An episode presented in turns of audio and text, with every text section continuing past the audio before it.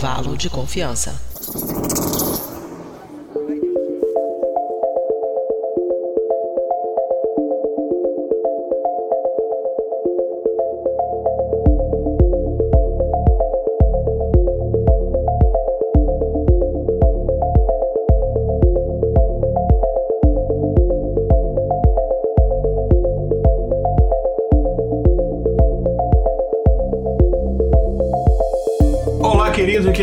Querido ouvinte do Briden, está começando mais um episódio do Intervalo de Confiança, uma distribuição uniforme de pensamento crítico. Este é o nosso episódio 165, ou será que é, na verdade, outro número, é tudo a conspiração do governo e a gente vai poder é, inflar os nossos números, vai saber, né? Enfim, a gente vai falar, como vocês já sabem pelo, enfim, não é segredo para ninguém, pelo título do episódio, vai falar sobre teorias da conspiração, mas sobre uma ótica, ainda bem, científica sobre o assunto. Enfim, eu já já apresento as pessoas que estão gravando aqui com a gente, já fazendo suas introduções, mas antes vamos só para o nosso já tradicional breve quadro de recados com a nossa produtora, a Mariana Lima.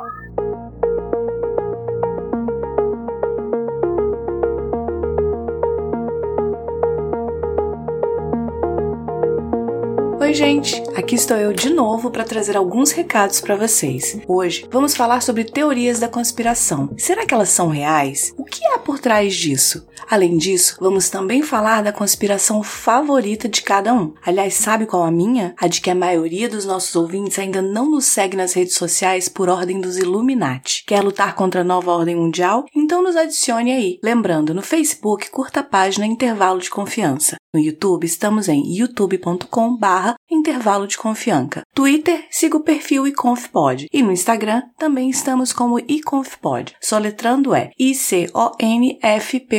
E vocês podem fazer parte do nosso grupo de ouvintes do Telegram. Entra lá no nosso site, intervalodeconfianca.com.br e veja o link para acesso no post desse episódio. Vamos continuar o debate sobre esse programa. Agora, falando desse programa, ele não é feito com o apoio dos Illuminati e nem da área 51 Society. Nosso trabalho só é possível através da contribuição de ouvintes apoiadores como o Alcívio Vargas Neto, que contribuem mensalmente com valores que começam a R$ reais, o que dá menos que 20 centavos por dia. Essa ajuda é que mantém esse projeto no ar. Faça como Alcívio para quem esse episódio é dedicado e torne-se você também um apoiador da divulgação científica. Para saber mais, entre em intervalodeconfianca.com.br barra apoie. Ah, e lembra que a gente comentou que está expandindo expandindo a nossa equipe? Pois é, mais pessoas entraram para o nosso time. Vamos deixar aqui as boas-vindas aos novos redatores: André Moreira, Marília Toquico e Natália Duarte. Gente, bem-vindos à equipe mais legal da Podosfera brasileira. É isso então. Aproveitem mais um episódio que preparamos para vocês. Nos vemos novamente na próxima quinzena. Tchau, tchau.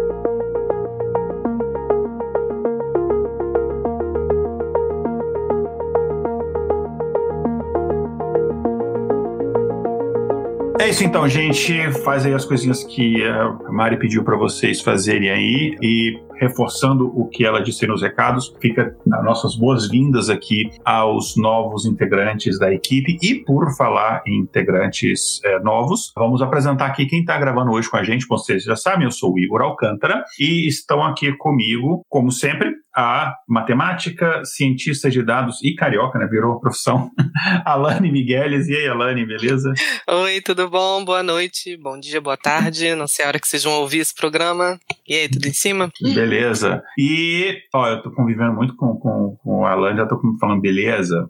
Já tô já tá com carioca. Já. Ah, é, e, enfim, nos episódios passados, na, na, na, no quadro de recados, a Mari é, falou ali que a gente tinha uma pessoa nova na equipe e tal. A gente agora tem mais gente e tal. E essa pessoa tá não só fazendo pautas, mas hoje está gravando aqui com a gente também.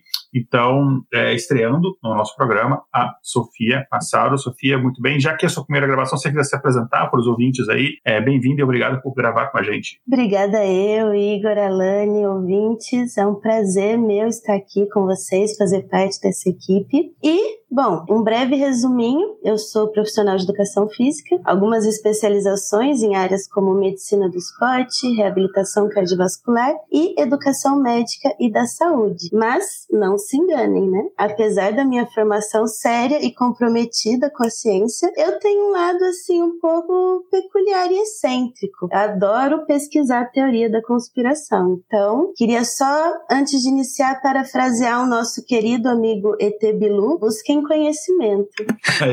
Muito bom. Já começou bem aqui.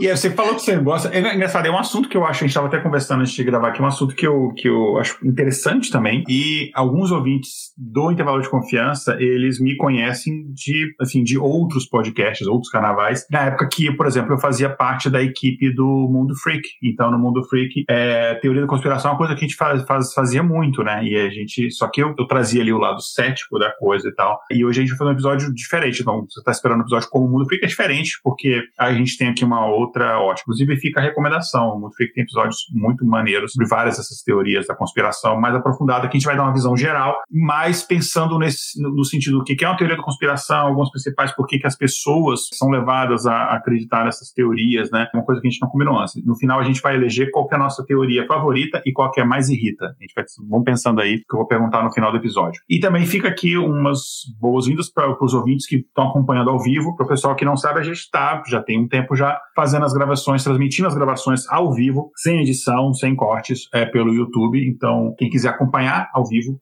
as gravações e participar, mandando suas perguntas, comentários e tal, fiquem à vontade. E quem quiser acompanhar ao vivo, quiser mandar alguma comentário, pergunta e tal, só mandar no chat que a gente vai interagindo aqui. Esse mundo de teoria da conspiração, eu lembro na época do Mundo Freak, quando eu estava pesquisando para pauta, para estudar as coisas e tal, é um mundo buraco sem fim, é um poço que não tem fundo, é um mundo confuso, caótico, muito maluco, de coisas que você acha que na verdade são piadas, mas tem gente de fato que acredita em terra plana, teoria da terra oca, é, tempo fantasma, vacina causa autismo. É, pode ser, né? Porque eu tomei vacina e tenho isso autista, então pode ser que vai. vai, pode, Nossa Senhora. É, não, não foi, não, gente, pelo amor de Deus. Sabe que pode causar autismo também? Água, tipo, porque todo mundo que. Todo autista bebe água, tipo, sabe? É na mesma vibe, mas vamos lá. Verdade. né?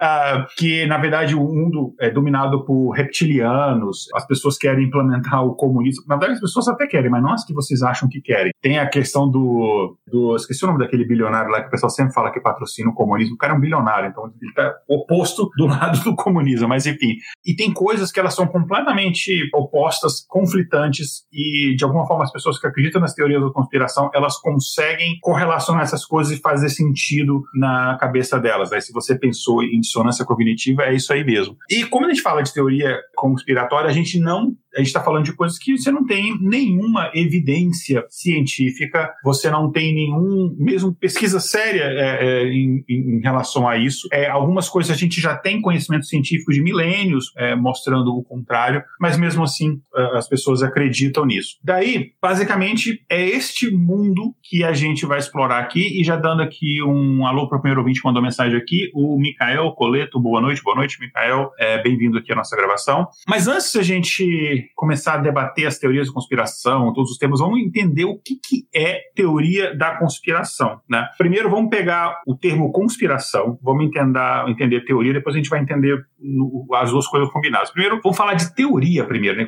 Existe um problema muito sério que as pessoas não entendem o que significa teoria. Já vi a frase assim, e até às, às vezes sem querer, é vício de linguagem, até eu falo às vezes sem querer, eu falo, no meio da frase eu já ah, falei besteira. A gente que fala assim, tipo, ah, eu tenho uma teoria. Na verdade, você não tem uma teoria, você tem uma hipótese, né? É verdade. É não é a mesma coisa que uma hipótese. A, teo, a, teoria ela é um conhecimento científico testado, estabelecido, ela tem princípios que descrevem um determinado fenômeno que você consegue reproduzir e você consegue calcular, você consegue mensurar, você, enfim, é um, um conhecimento científico estabelecido. A teoria da gravidade, ela não é uma teoria porque, tipo assim, ah, não, a gente não está comprovado. Então as pessoas acham assim, não, mas isso aí é só uma teoria, como se não estivesse comprovado. Não, teoria, ela tem uma comprovação científica, um método científico estabelecido. Isso é uma teoria. Para você ganhar esse esse status teoria exige um determinado grau de rigor científico. Tá? Então, o primeiro ponto é isso. O que já torna a teoria um termo meio que ambíguo nesse caso. E aí a gente fala de conspiração. É, conspiração, a definição aqui que tô, a gente pegou aqui do, do Keeley, que é, é o seguinte: uma conspiração é uma trama secreta. Claro, se for público, não é uma conspiração, é basicamente, é, sei lá, qualquer coisa, né? É uma, é uma trama secreta de dois ou mais atores poderosos, e aí você pode, sei lá, pode ser o, o Bill Gates, o governo, reptilianos, qualquer coisa assim, aí os Illuminatis, enfim. Então é uma conspiração, é uma trama secreta entre dois ou mais atores poderosos, e elas normalmente, elas, a ideia é tentar usurpar o poder político ou econômico,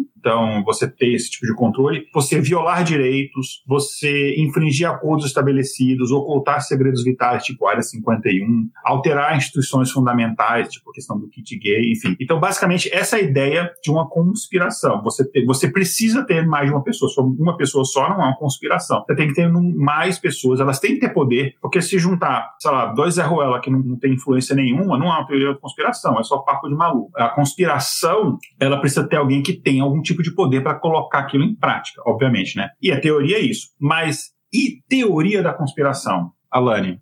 É, pois é, juntando, juntando aí esses dois termos, né? Então, uma definição aqui para a teoria da conspiração seria a crença de que certos eventos ou situações são secretamente manipulados, né, nos bastidores por forças poderosas e com intenções negativas. Então, assim, não existe uma teoria da conspiração para coisa boa, é sempre com o intuito de prejudicar, de ser uma coisa de fato negativa. E as teorias da conspiração não podem ser verdade de fato. Então, então, assim, a pessoa que segue uma teoria da conspiração, se em algum momento ela conseguir comprovar alguma veracidade ou, ou se questionar de alguma forma, isso já deixa de ser uma teoria da conspiração. Senão elas já passam a ser de fato parte da história, do mundo, do que está acontecendo, né? Por aí vai, né? E a gente já tem ouvido falar muitas coisas malucas recentemente, né, que a gente pensa assim, nossa, a gente já ouviu falar tanto de, de, teorias da conspiração no passado, coisas assim que hoje em dia parecem tão bobas, né, se alguém se imaginar que pessoas daquela época acreditavam e tal, e parece que tudo se repete, né? A cada dia a gente tem aí um exemplo novo, são muitos exemplos, e aí a gente agora vai falar um pouquinho sobre as principais teorias da conspiração. Vou Isso passar a bola para Sofia. E a gente poderia passar horas e horas só falando sobre as teorias em si, né? E aquilo que o Igor falou faz muito sentido. Uma teoria acaba puxando a outra. Então eu agrupei algumas por, por tópicos e vamos começar por aquele que mais me interessa, que são os alienígenas. A primeira teoria é a teoria dos Anunnaki, né? Que então é uma raça, uma raça alienígena superior que supostamente visitou a Terra em busca de ouro e outros metais preciosos. Acredita-se também que eles foram os responsáveis pelas construções das pirâmides do Egito, outra teoria da conspiração, né? Bastante difundida aí por todos os meios, que, né? Também temos a teoria da nova ordem mundial. Só aquela... comentar essa primeira teoria do, da, vamos, dos alienígenas do passado, não sei o quê.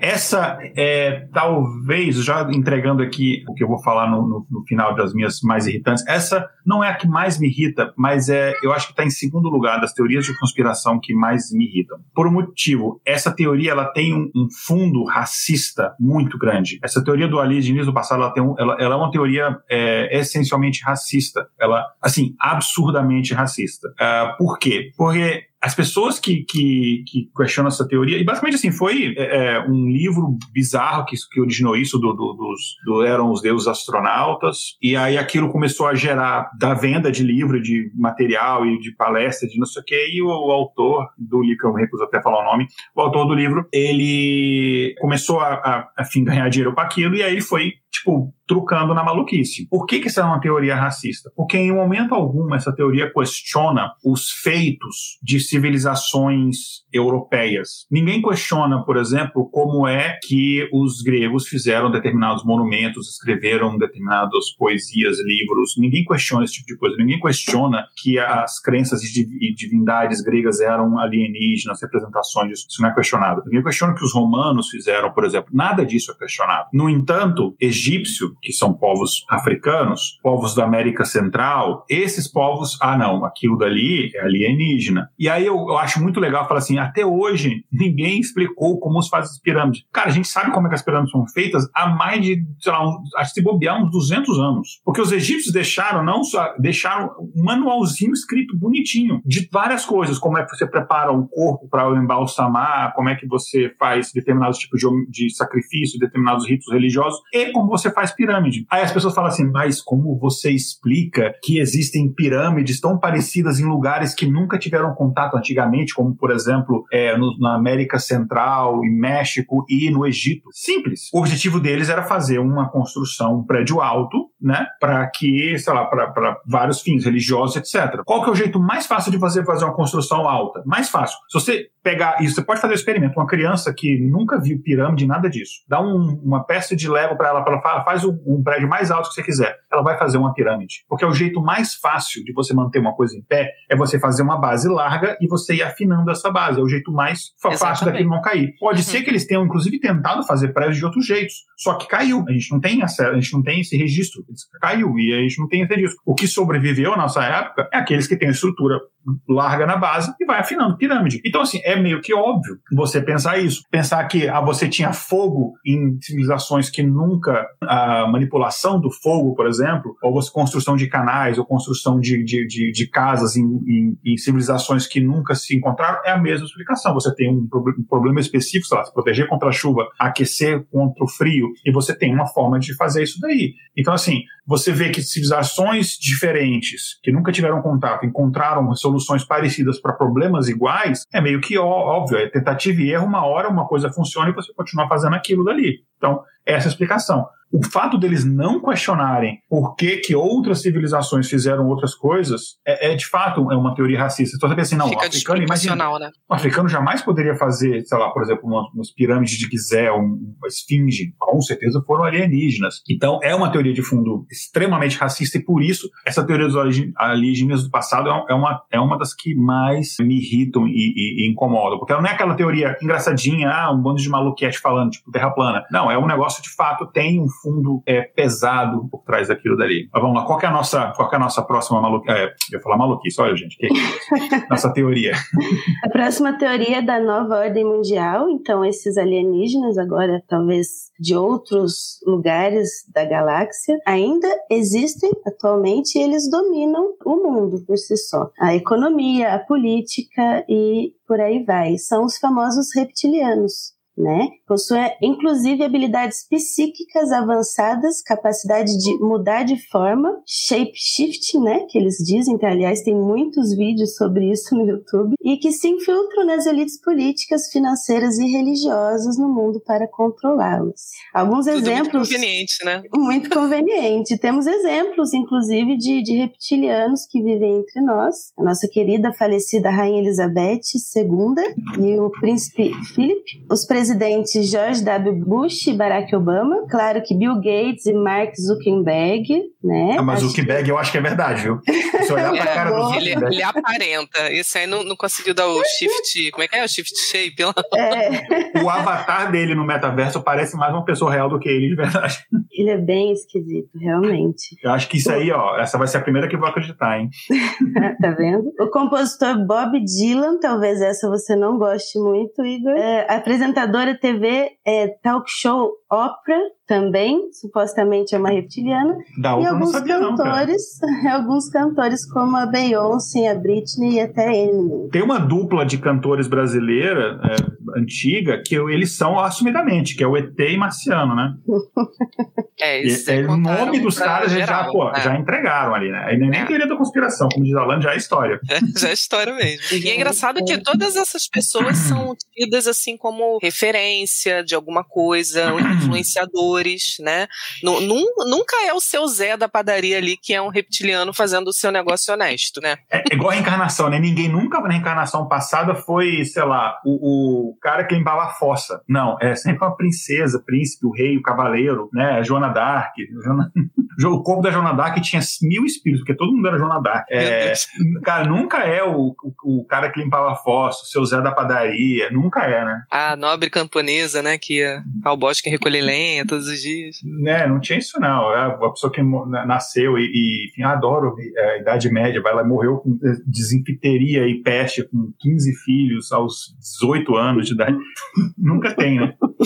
Mas enfim. Exatamente. É, é, essa teoria, eu achei uma teoria que eu acho engraçadinha, assim, porque, tipo, não tem nem o que você debater. Como é que você vai debater com um cara que acha que, sei lá, o, todos os grandes líderes mundiais, na verdade, são alienígenas? Mas eu acho uma coisa interessante é o seguinte: isso aí, na verdade, não é uma, não é uma ideia minha, isso é um, é um, texto de um, de um, comediante americano que eu não vou me lembrar o nome, que eu vi essa semana, inclusive, o cara postando isso, que ele falou o seguinte: imagina que a gente mandou a Voyager 1 e 2 né, pro, pro espaço, a gente, enfim, tem comunicações que a gente mandou pro espaço, e digamos que alguma civilização alienígena muito mais avançada que a gente captou esses sinais. A mais avançada é que ela tem a capacidade de viajar, coisa que a gente não tem, que ela consiga mandar pessoas e viajar para um outro sistema, outra galáxia, mas digamos seja dentro da própria Via Láctea, ele consegue viajar e, e falar assim: olha, galera, vamos encontrar. Manda mensagem pra gente. Manda um zap lá pro, pro, pra galera: ó, oh, vamos, vamos encontrar, tipo, marcar um rolê, sei lá, tomar uma breja, alguma coisa assim. Só que, pô, como é longe, né? Vamos encontrar algum lugar no meio do caminho. Aí a gente vai falar assim: não, pô, a gente, a gente vai ter que marcar na Lua, porque é o máximo que a gente consegue ir na Lua só. Então, imagina que uma civilização alienígena que consiga viajar para cá, ela tem um avanço tecnológico muito a, além da nossa imaginação, do nosso alcance. Eles são muitos anos à nossa frente, décadas, milênios à nossa uhum. frente. Eles não precisariam chegar aqui e se dar esse baita trabalho de entrar num corpo e não sei o quê, e aí fazer todo esse trampo. Cara, eles podiam chegar assim, na maior. É, galera, é seguinte, ó, dono da boca agora é a gente, a parada vai ser assim, e é isso aí, cara. Eles não precisam desse trabalho, não, cara. Então, assim. Ou então é eles nem iam explicar, né? Aqui, iam é, obliterar todo mundo e pronto. É, então pronto, falando, cara, cara, igual no, no Guerra dos Mundos lá, os caras não explicam nada, não. Os caras têm as, têm as navezinhas, máquinas lá escondidas embaixo da terra, os caras chegam lá e pum, saem obliterando tudo, e é isso aí, cara. Então, eles não precisariam fazer isso. É um, é um trabalho desnecessário, entendeu? É, então, a menos que seja tipo o teatrinho deles, né? O passatempo deles é, é possuir a, a galera aqui, interpretar papéis, né? É, exatamente, cara. Então, enfim, mas é uma teoria fofinha, porque assim, ela não faz mal a ninguém. Acho, até, até o momento, acho, né?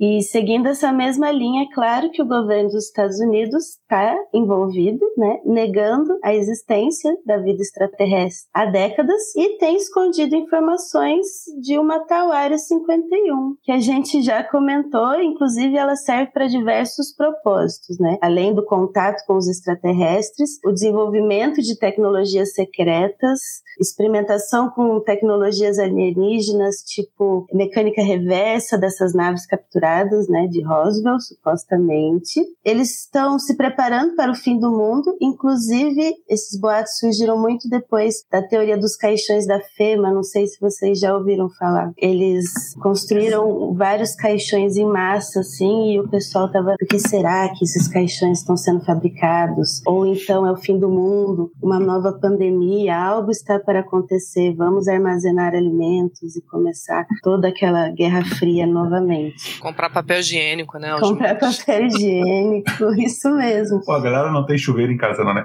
Enfim, é, essas teorias da conspiração que envolve o governo estar escondendo informação, é interessante que ela tem uma parte dela é verdade. Porque a gente sabe que o governo ele tem acesso a informações que o público não tem. Então, o governo ele tem acesso a informações que as pessoas não têm. A gente sabe hoje em dia de informações da época, por exemplo, da Guerra Fria, que foram reveladas por conta de, enfim, por causa de lei, mesmo depois de alguns anos esses arquivos são abertos, então a gente tem acesso a algumas informações depois de alguns anos. E você vê, por exemplo, da participação do governo americano no golpe militar de 64, por exemplo. Todos os governos, isso não é exclusividade dos Estados Unidos, o Brasil, Papua Nova Guiné, Vanuatu, China, Inglaterra, todos os governos, eles escondem informações do seu povo, isso faz parte, enfim, até mesmo para que os seus adversários adversários não têm acesso a determinada informação privilegiada. Isso é normal, empresas escondem informações de seus concorrentes, é normal. Então, esse é um ponto. Daí você extrapola que o governo, então, ele esconde todas as informações de tudo que é feito, existe um, uma intenção oculta ali. Eu vou comentar um pouco mais disso quando a gente falar de uma outra é, mais para frente ali, que eu não quero dar um spoiler no nosso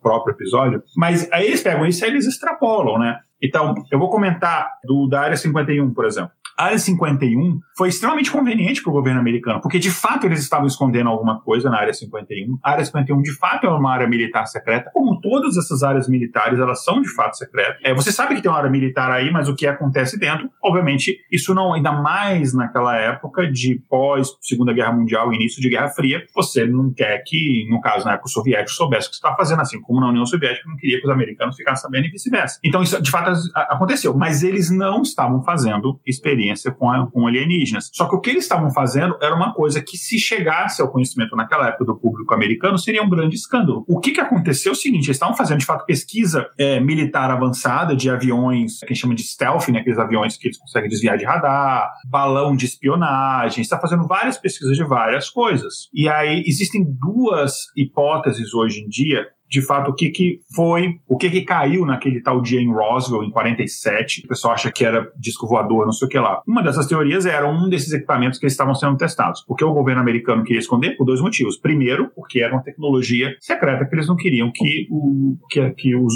inimigos conhecessem que eles estavam desenvolvendo. Segundo, era porque quem estava envolvido desenvolvendo aquela, aquela tecnologia eram cientistas ligados ao regime nazista. Você está falando de 47, dois anos depois do fim da Segunda Guerra Mundial. Aqueles just cientistas nazistas, incluindo o Von Braun, que é o cara que, é, que, que, que foi o chefe de toda a missão espacial Apollo, o Von Braun era brother do Hitler. Ele, cara, ele foi que desenvolveu os mísseis V1 e V2 da Alemanha, que atacou Londres, etc. Ele era um cientista ligado ao partido nazista. E os Estados Unidos pegou parte desse cientista. Quando foi invadindo, eles foram pegando esses cientistas e repatriando dos Estados Unidos. Então, eles estavam fazendo esse projeto secreto. Dois anos depois de terminar a Segunda Guerra Mundial, os Estados Unidos e a União Soviética, enfim, os aliados, foram lá para tentar derrubar o regime nazista e tal, a verdade disso já, já é outro assunto. Mas dois anos depois disso, você fala, pô, tem cientista nazista trabalhando em solo americano com green card e recebendo um salário do governo americano, seria de fato um escândalo na opinião pública. Então, isso de fato eles estavam escondendo. Uma outra teoria que era algum balão de espião soviético, que seria um escândalo na opinião pública saber que, cara, ele chegou é até o Novo México, ele, ele entrou em território americano e lá que ele foi abatido. Prova, então, as, são as duas teorias que são mais aceitas e a, a, as duas o governo americano queria esconder aquilo do público. Quando chegou o primeiro maluco falando que era disco voador, o governo americano meio que deixou rolar, porque desviou a atenção do que era. Porque se a galera fosse investigar de fato, podia chegar na verdade. E é isso que eles queriam evitar. Então, esse papo de ET na área 51 foi muito bom para o governo americano. Então, é tanto que as primeiras declarações foi nesse sentido, de que era uma coisa alienígena. E aí tem que tomar muito cuidado, que é o seguinte: OVNI não é a mesma coisa que disco voador. OVNI é objeto voador não identificado. O não identificado é não identificado. Significa a gente não sabe que caralho é isso. Daí a você achar, ah, então é disco voador, esse link tá só na sua cabecinha maluquinha. Ele não existe. Então, muito cuidado. É não identificado. Então, pelo amor de Deus, OVNI não. Então, o governo americano eh, assumiu a existência de OVNI. Sim, ele assumiu a existência de objetos que ele não sabe o que é. É isso. Ponto. E outra coisa, o pessoal fica pagando pau para Roswell. Casos de ufologia no Brasil são muito. Cara, Varginha dá uma surra de voadora. em... Não, eu tô falando sério. Varginha é um caso. Não, eu tô falando sério. É que tudo que é brasileiro a galera leva na zoeira. Varginha é um caso muito mais interessante que Roswell. Você tem uma coisa muito mais esquisita em Varginha. Eu achei que você ia citar é... o ET Bilu agora. Não, isso aí, isso aí é. O ET Bilu é verdade. O ET Bilu é verdade. Né? Chupa cabra. O ET Bilu a gente não vai, vai eh, debater aqui porque não é teoria da conspiração é fato histórico. É só um ET mesmo que veio nos apontar o caminho. Pois é.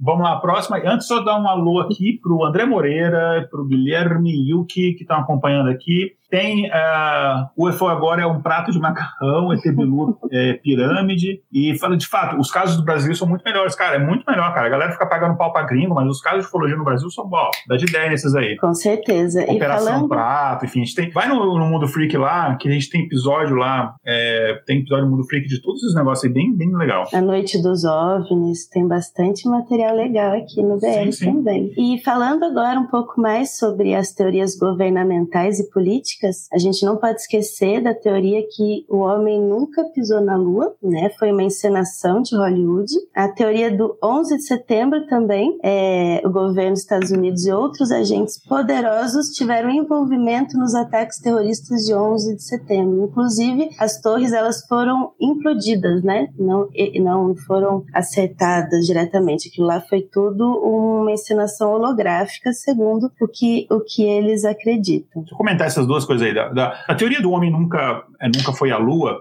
essa é uma teoria que, se eu te fosse uma das pessoas envolvidas no programa espacial Apollo, eu receberia essa teoria da conspiração como um elogio. Porque, de fato, o que foi produzido naquela época foi de um avanço e de, de um significado muito além da imaginação do, do cidadão comum. E aí, é, o homem foi à Lua em 69, mais ou menos próximo da época em que o Uh, acho que um ano ou dois anos depois, o Kubrick, 69 é o ano que o Kubrick lançou Laranja Mecânica, e acho que ele lançou o 2001 Odisseia no Espaço, acho que foi dos 70 ou 71, um dos dois. Então, essa teoria, inclusive, ela tem, tem nome e sobrenome, falam que foi Stanley Kubrick que dirigiu a tal da chegada do homem à Lua. E aí eles têm alguns, alguns fatos, que fatos, entre aspas, que eles trazem, que é, por exemplo, o seguinte, a bandeira, ela está tremulando, mas não tem vento na Lua. A bandeira não está tremulando. O que acontece é o seguinte, ela tem uma bandeira, quem está acompanhando no, no, pelo YouTube aqui vai ver o vídeo, eu vou pegar um pedacinho de pano aqui. Eles colocaram uma haste na bandeira aqui para ela ficar aberta, porque se eles botassem a bandeira na Lua, como de fato não tem vento, ela ia fazer assim, ela ia ficar só assim, brocha. Então eles botaram um, uma haste assim para ela ficar segura, só que ela não estava muito esticadinha, então porque eles queriam dar a impressão como se tivesse uma bandeira tremulando. Isso foi de propósito. Então tinha uma hastezinha segurando, é por isso que ela estava daquele jeito. Um outro ponto que eles colocaram é que, ah, mas é, se fosse assim, ou fosse tão fácil assim, por que, que o homem nunca mais voltou à Lua? Primeiro, não foi fácil. E a gente voltou Sim, a Apolo 11 foi na Lua, a 12 levou gente na Lua, a 13 não deu certo, e aí eles tiveram que voltar, mas estava indo lá. A 14 foi, Apolo 15, Apolo 16, até Apolo 17. Então a gente teve várias missões à Lua. Por que, que não teve mais? Porque não tem nada lá. É uma rocha. Exatamente, vai gastar dinheiro fazendo o Isso. que lá, gente? E aí, com o, o, fim do programa Apolo, ele coincidiu com o ápice de gasto dos Estados Unidos na Guerra do Vietnã. Então eles precisavam redirecionar o dinheiro para outra parte. Então por isso que a gente não voltou à Lua. E por que que demorou tanto tempo? A gente agora está fazendo outro programa, o, o programa Artemis, para poder voltar à Lua. Por que, que a gente não usa o programa Apollo? Primeiro porque a gente não tem mais aqueles foguetes, são outra tecnologia mais antiga e é muito caro. O programa Apollo ele só foi possível porque ele estava num contexto de Guerra Fria que a força motriz que move a humanidade, que é a, é a força do medo, fez com que a gente, que a humanidade investisse, a opinião pública tinha tudo isso, investisse uma quantidade absurda de grana. Na época, se eu não me engano, o orçamento da NASA era coisa de, de um centavo para cada dólar de imposto, é uma coisa assim, é, ou era cinco centavos, assim, era um orçamento absurdo. Hoje em dia é meio centavo o orçamento da NASA, enfim. Então, hoje, se dessem a grana que deu para o programa Apollo, ano que vem a NASA estava na Lua. Então, a questão do programa também está demorando tempo, porque estão desenvolvendo a tecnologia que seja mais barata, foguete reaproveitável, papapá, tudo isso. Eles estão refazendo um, programa do zero, praticamente. Então, então, a gente não voltou na Lua porque não tinha nada lá, é, é muito caro, enfim. Aí falar, vamos investir em outra coisa, em satélite, etc. Mesmo assim, se isso não te convenceu, a gente tem como provar que o homem foi à Lua, porque tem como você testar. Porque foi deixado, eu não sei se foi na Apollo 11 ou foi alguma, mas muitas missões da Apollo, foi deixado espelhos na Lua. Então você pode pentear o seu cabelo, não, não isso. Mas se você tiver um equipamento laser, é, não esses laserzinho é, de vagabundo, não, tem que ser um equipamento laser que consegue emitir, que a Lua tá longe pra cacete, porque você olha no livro didático, parece que tá pertinho da Terra. Não, tá longe pra cacete. É porque não caberia no livro. Eles teriam que botar a Terra aqui, seguindo a proporção, 100 páginas depois botar a Lua, pra Terra na proporção certa. Na tá notação científica, o pessoal não, não aceita. É, não, tá longe pra cacete a, a, a, a, Lua. Então, assim, você precisa ter um equipamento laser potente. Mas, inclusive, tem um episódios do Big Bang Theory que eles fazem esse teste. Então, você pega esse laser, você aponta pra Lua. E aí tem um equipamento que ele vai medir o tempo que ele tem um espelho, então ele vai bater no espelho e vai voltar. Ele mede esse tempo. Você pega esse tempo, é o dobro da distância da Terra pra Lua, ou seja, ele foi e voltou. Se a Lua tivesse, se o homem não tivesse ido à Lua, primeiro ele não teria voltado, porque não teria um espelho lá, tá? Então, enfim. Uh... Daria uma ótima aula de ótica, hein? De física. Oh. Né? É, várias faculdades de física, eles, na verdade, várias faculdades de física eles fazem esse experimento mesmo. Né? Você tem que estar em uma determinada fase da Lua para estar o, o espelho fim. A Lua está em, é, ela tá em órbita que chama de Loki, né? ela está ela tá sempre com a mesma face voltada para a gente, né? porque a, a órbita dela e da Terra elas, elas meio que sincronizaram. Enfim, esse é outro assunto. Então, mas essa é uma teoria interessante por isso, né? Mas eu não acho que é uma teoria fofinha também. Ah, o homem nunca foi à Lua. Tá, foi, cara. Foi, a gente tem satélite, tem um monte de coisa a gente provar, é, enfim, mas beleza. Outra coisa. Essa é inocente também, né? Você acha que. Mas é inocente. Você acha que se os Estados Unidos tivesse feito essa fake news do caramba e mentido, você acha que os soviéticos seriam o primeiro a expor, a jogar na cara deles? É óbvio. E não rolou. Quem sabe que foi. E a outra era do 11 de setembro. A 11 de setembro eu acho particularmente ofensiva para várias famílias que perderam pessoas né, no atentado das torres. De você, enfim. Na verdade, tem, tem, tem versões dessa teoria. Tem as versões é, daquele cara do Infowars, uh, esqueci o nome dele, o maluco foi condenado, foi perdeu a conta no YouTube, não sei o quê. É um maluco aqui, é tipo é uma espécie de Olavo de Carvalho americano. Esses malucão. Ele falava que as famílias ali, ninguém morreu, é tudo à toa, enfim. E, o cara, esses esse daqueles malucão mesmo. Esse é, o show de Truman, né? Tipo uhum. isso. Sobre o 11 de setembro, eu acho um ponto interessante. Vamos supor que, de fato, o governo Bush, na época, estava bem impopular, ele precisasse arrumar uma, uma guerra para poder aumentar a popularidade dele. Tem uma guerrinha para chamar de sua. E aí aquilo ali foi tudo uma armação. A teoria basicamente essa. Tudo uma armação para poder aumentar a popularidade, etc. Vender arma e tal. Quantas pessoas do governo e de empresas, que você tem lá, a United Airlines foi o avião usado, enfim, quantas pessoas da iniciativa privada e do governo, você acha que precisariam estar envolvidas para um negócio desse tamanho, dessa magnitude dar certo? Se não teve, tem gente que fala que não teve nem avião. A Mariana, nossa produtora, minha esposa, ela morava na época lá, ela viu da janela do apartamento dela, inclusive ela era para estar no prédio no dia, deu preguiça, ela não foi encontrar com a amiga dela, desmarcou e sobreviveu. Preguiça salvou a vida dela. Nossa. Ela viu da janela dela, falou: sim, tem um avião, pum, a, a segunda torre no caso. Tem, rolou. Mas imagina que não foi implodido. Cara, o tamanho daquele World Trade Center, das duas torres, é uma coisa inimaginável. A gente não tem nenhum prédio perto disso, desse tamanho no Brasil. Você teria que fechar esse prédio, o que nunca aconteceu. Teria uma equipe gigantesca, vários caminhões, fechar várias ruas para você botar uma quantidade absurda de, de, de dinamite, sei lá o quê. Uma quantidade absurda de gente, de iniciativa privada e do governo envolvido em você colocar isso. Cara, o caso do Snowden deixa a gente crer. O governo não consegue manter informação segredo durante muito tempo. Quando você tem muita gente envolvido, sempre vai ter um que vai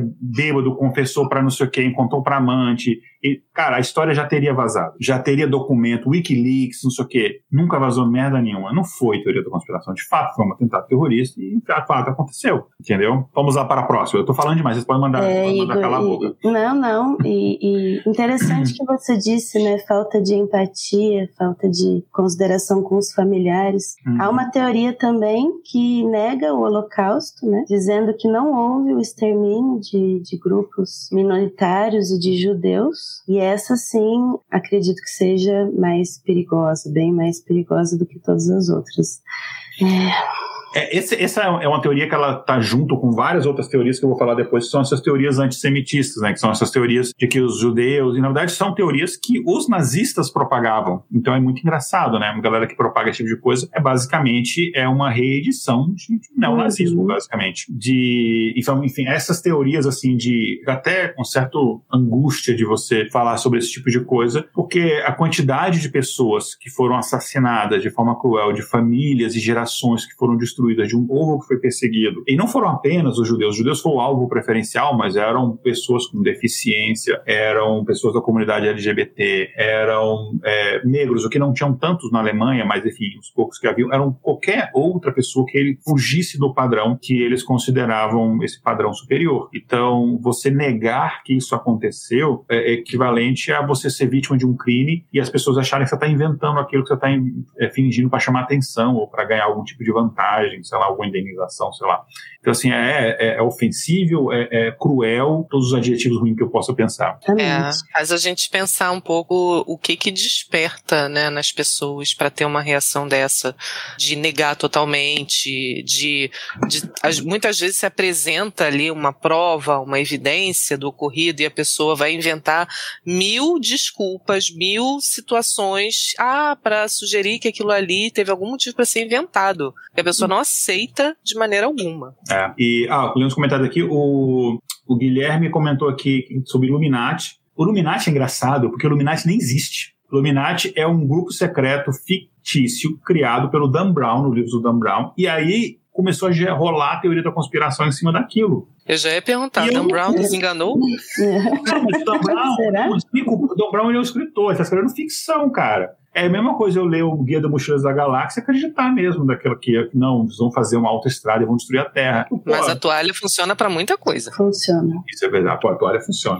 É, e 42 é a resposta mesmo. E a Natália Duarte falou que questão do Enem. Eu não sei qual é o, qual é o contexto que eu li isso agora, deve ficar alguma coisa que a gente falou antes. Era sobre a Lua, para calcular a distância do, do feixe ah, de luz até a Lua e voltar. Pô, daria uma questão boa, não. Bom, Se alguém que faz a prova do Enem, uhum. a prova do Enem vai querer me matar. Se alguém que faz a prova do Enem tiver, tiver ouvindo aí, ó, uma ideia boa aí. É, que mais a gente tem de teoria, Sofia? Temos a teoria da conspiração do aquecimento global, e essa teoria afirma que o aquecimento global ele não é feito, não acontece por fatores naturais, e sim é uma invenção do governo e empresas, claro, para controlar a economia global. Eu não vou, eu não vou aprofundar muito nessa daí, porque a gente quer e vai fazer um episódio só sobre mudança climática, que a gente vai abordar isso de forma mais clara. Mas, gente, mudança climática é um problema sério, ele é grave, ele é o problema mais urgente que a espécie humana como um todo enfrenta. A gente já fez um, um, episódio dois, três anos atrás sobre como é que a gente vai morrer, e uma das possibilidades é um caos climático que já está acontecendo. E aí tem gente que fala assim: ah, mas é, aqui em Curitiba está mais frio. Estou brincando aqui a Tati, nossa diretora de redação, estou brincando. Ela não fala isso, não, gente? É, mas, enfim, ah, aqui está mais frio, não sei o quê, por que, que é? Sabe por que, que é? Porque vocês estão derretendo as calotas polares e vocês estão derretendo a Antártica, então aquele gelo está vindo para cá, mas está derretendo tudo. Isso é uma prova do aquecimento global. Por isso que está mais frio aqui. É a mesma coisa você falar assim, não está calor, porque eu abri a geladeira, agora está frio. É a mesma coisa. É o conceito de variação que eles não compreendem, é. né? E eles não entendem a diferença de clima e tempo, enfim, eles não entendem esse tipo de conceito e tal. Ok, enfim, não é uma coisa que todo mundo é, é fácil de entender mesmo. A gente vai fazer um episódio no futuro explicando isso, mas essa é uma teoria problemática porque é um problema de fato real e grave e isso faz com que as pessoas não ajam ó, de forma devida em relação a isso. Não me incomoda tanto essa teoria, porque a grande causa da mudança climática não é das pessoas. Isso é mais uma coisa cruel que, que, que o sistema capitalismo perverso faz, que é jogar nas pessoas essa culpa das coisas que estão acontecendo. Eu tenho um meme que eu vi recentemente que era assim, ah, é uma matéria de, dessas revistas, é, assim, falando assim, ah, veja como a sua geladeira está ajudando a destruir o meio ambiente. Alguém comentou assim, é, eu lembro mesmo quando a minha geladeira botou fogo no Pantanal para criar gado. Né?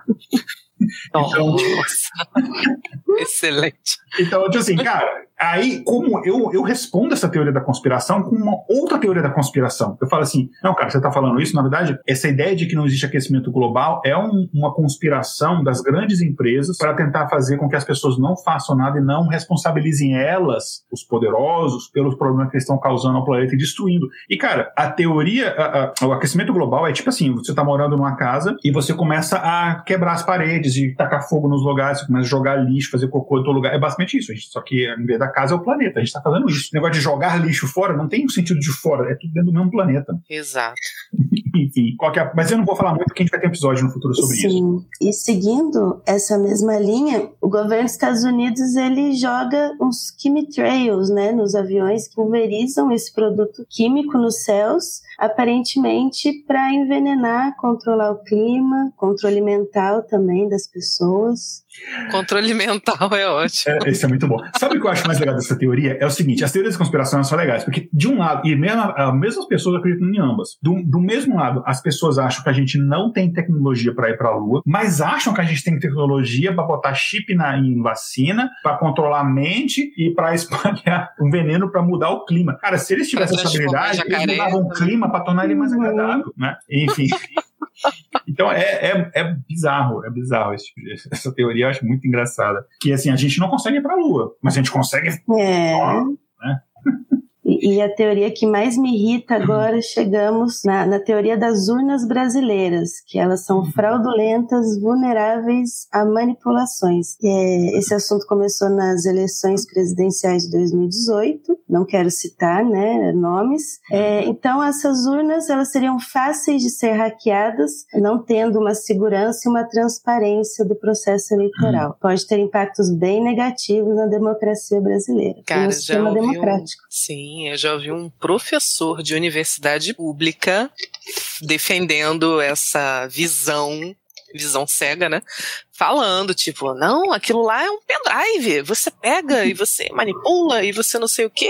E realmente. Triste. Então, é, essa teoria, da, assim, tem fraude nas eleições brasileiras? Cara, tinha, sabe quando? Antes da urna eletrônica. Exatamente. É, eu, na época que eu, faz, eu gravava o tema Cast, a gente fez um, um, episódio sobre a história das eleições no Brasil. Cara, naquela época, século XIX, começo do século. Não, na verdade, não, século XX, começo do século XX, antes da urna eletrônica, tinha urna eletrônica que chegava no local de apuração antes da eleição. Porque teve, tem uma história história. Foi o. Viagem do foi tempo. Aonde? Isso, acho que foi em Alagoas. Esse coroné famoso, assim, folclórico já. Que aí a urna chegou na apuração um mês de atraso. E aí o, o delegado lá falou assim: pô, assim você me complica, né? Porque, enfim, chegou lá com um voto pro candidato só para disfarçar e ó, o resto dos votos tudo pro, pro candidato. Tinha mais voto que, que cidadão, enfim, todas essas fraudes. E aí o cara, pô, assim me complica, chegou a urna atrasada, como é que eu explico a história e tal? Aí o cara, não, pode deixar, não vai acontecer de novo, não. Na eleição seguinte, chegou antes da eleição. Aí, ó, para garantir, não vai atrasar, chegou a urna, chegou antes da eleição. Ali era, de fato. Sabe, o, sabe por quem tem interesse em divulgar esse tipo de coisa? Sabe quem tem interesse em voto impresso? Quem quer controlar o que as pessoas votam. Quem controla a milícia e vai botar o miliciano lá conferindo ou preenchendo voto manual e esse tipo de coisa. A urna eletrônica, ela é de fato um avanço na, no, no, processo democrático. Então, assim, de fato, existe um interesse muito perverso por trás. Então, Sofia, se você tem, se essa é que mais te irrita, você tem todo o direito, porque isso é uma ameaça de fato à democracia. Uhum. Só um comentário engraçado, que eu sempre tenho que fazer alguma coisa engraçada, não aguento. eu não sei se vocês estão familiarizados aqui no Rio de Janeiro. Teve uma eleição, de fato, foi a eleição de 88, onde o pessoal, ainda naquele esquema de votar em cédula, né, papelzinho, é, era... Eu sou velho, desde eleição... minha primeira eleição eu votei em cédula. Ó, foi do plebiscito. lembra, lá né? do, do, é. E assim, o pessoal não levando a sério, como sempre, querendo fazer graça e tal, né? Acho que é coisa de carioca também isso, né? Uhum. Posso dizer. Eles simplesmente resolveram votar num, num personagem que ficou conhecido aqui, que na verdade era um macaquinho do nosso zoológico, que era o macaco Tião. E ele recebeu nada menos do que 400 mil votos. Ele não. quase foi eleito prefeito do Rio de Janeiro. Cara, me- eu acho que seria, eh, comparando, vendo o histórico de governadores do Rio e tal, acho que seria melhor. É, isso Ele teria feito um bom trabalho. O pior É, é, isso. Macaco Tião, né? E, acho que essa história do Macaco Tião, eu acho que quem começou a fazer isso com o zoeiro e falar para as pessoas votarem nele foi o, o Planeta Popular, né? Que depois juntou com o pessoal do Caceta e fez o Caceta Planeta. Tinha, tinha um slogan. Ti- é, Tião, Tião, o candidato do povão.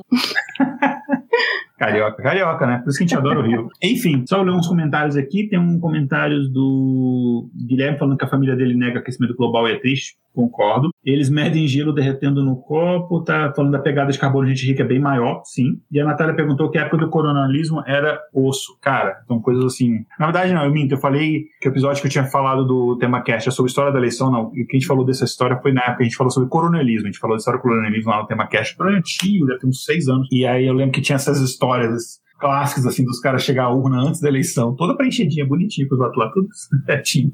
Enfim, o que mais que a gente tem? Alguma mais interessante? Temos teorias envolvendo morte do Hum. presidente Kennedy, que é, é, o assassinato dele foi uma conspiração da CIA, né? E envolvendo não só uma pessoa, mas duas. Também dizem que o Elvis Presley não morreu em, em 77, mas sim ele fugiu da sua própria morte e vive ou vivia, né? Porque já estamos em 2023, anonimamente em algum lugar do mundo. O, o parecido aconteceu com Michael Jackson em 2009, que dizem Sim. que a, é, a morte dele foi planejada por pessoas poderosas do meio artístico, musical, assim como Prince e o Whitney Houston também, é, de formas similares. O Osama Bin Laden também não morreu em 2011. Aí eles afirmam que ele morreu um ano antes, mas que sua morte só foi anunciada por conta da eleição do presidente Barack Obama. Ó, isso aí é interessante, essa daí, porque normalmente, ah, não morreu esse, não, ele morreu, só que morreu antes. É. Exatamente. É, a gente achou aqui, ó, que pô, morreu, esquecemos só de, de Pô, falar, mas agora. sabe que morreu. Sim, e a princesa Diana, que foi, na verdade, uma conspiração da família real, uma vez que ela estava envolvida com um empresário, né, filho do dono do Hotel Ritz, Dodge Al-Fayed, não sei se assim Uhum. se pronuncia o nome dele. No Brasil temos o nosso Ayrton Senna. Dizem que foi uma sabotagem e uma suposta tentativa de assassinato por interesses Tentativa não, políticos. conseguiram, né? É, verdade. Foi um êxito disso. financeiro. é. Coitado. É, cara, é, é- essa tentativa de assassinato é umas coisas assim que você pensa que você acaba tirando dos verdadeiros culpados, o que aconteceu no caso do Ayrton Senna. É, é, é, assim, essas do Elvis, assim, meio que, sei lá, a coisa do fã, não querer, de fato, não querer que seu ídolo morra e tal. Enfim, é, assim, é, são, não me incomodam tanto, eu acho engraçado. Whitney Houston e tal, enfim. Nossa, é. é, engraçado essas, essas teorias e tal. Tem uma boa de morte, que é do Paul McCartney, morreu em 64, 65, por aí, foi substituído por um sósia, o. Ah, Billy sim, Shears, já ouvi essa. Billy Shears. Essa teoria, cara, eu consigo falar uma hora sobre ela, porque é Beatles, né? Beatles acho que é o assunto que eu mais conheço, mais que ciência de dados. E, cara, você pega aí os, os malucos ficaram achando em capa de disco, um monte de é. sinal do Abbey Road, que o Paul é o, primeiro, é o único que tá descalço, ele tá segurando o cigarro com a mão direita, mas ele é canhoto. Ele só fez pra, ficar, pra sair na foto legal, né? Ele tá descalço porque ele tava de chinelo, só ia ficar ruim na foto, né? que tem uma música do Sgt. Peppers que eles falam Billy Shears, né? De, Deixa eu apresentar pra vocês o único, não sei o que lá, inesquecível Billy Shears, não sei o que lá. Aí a pessoa tá vendo? É o nome do cara do ator que faz o Paul McCartney e tal.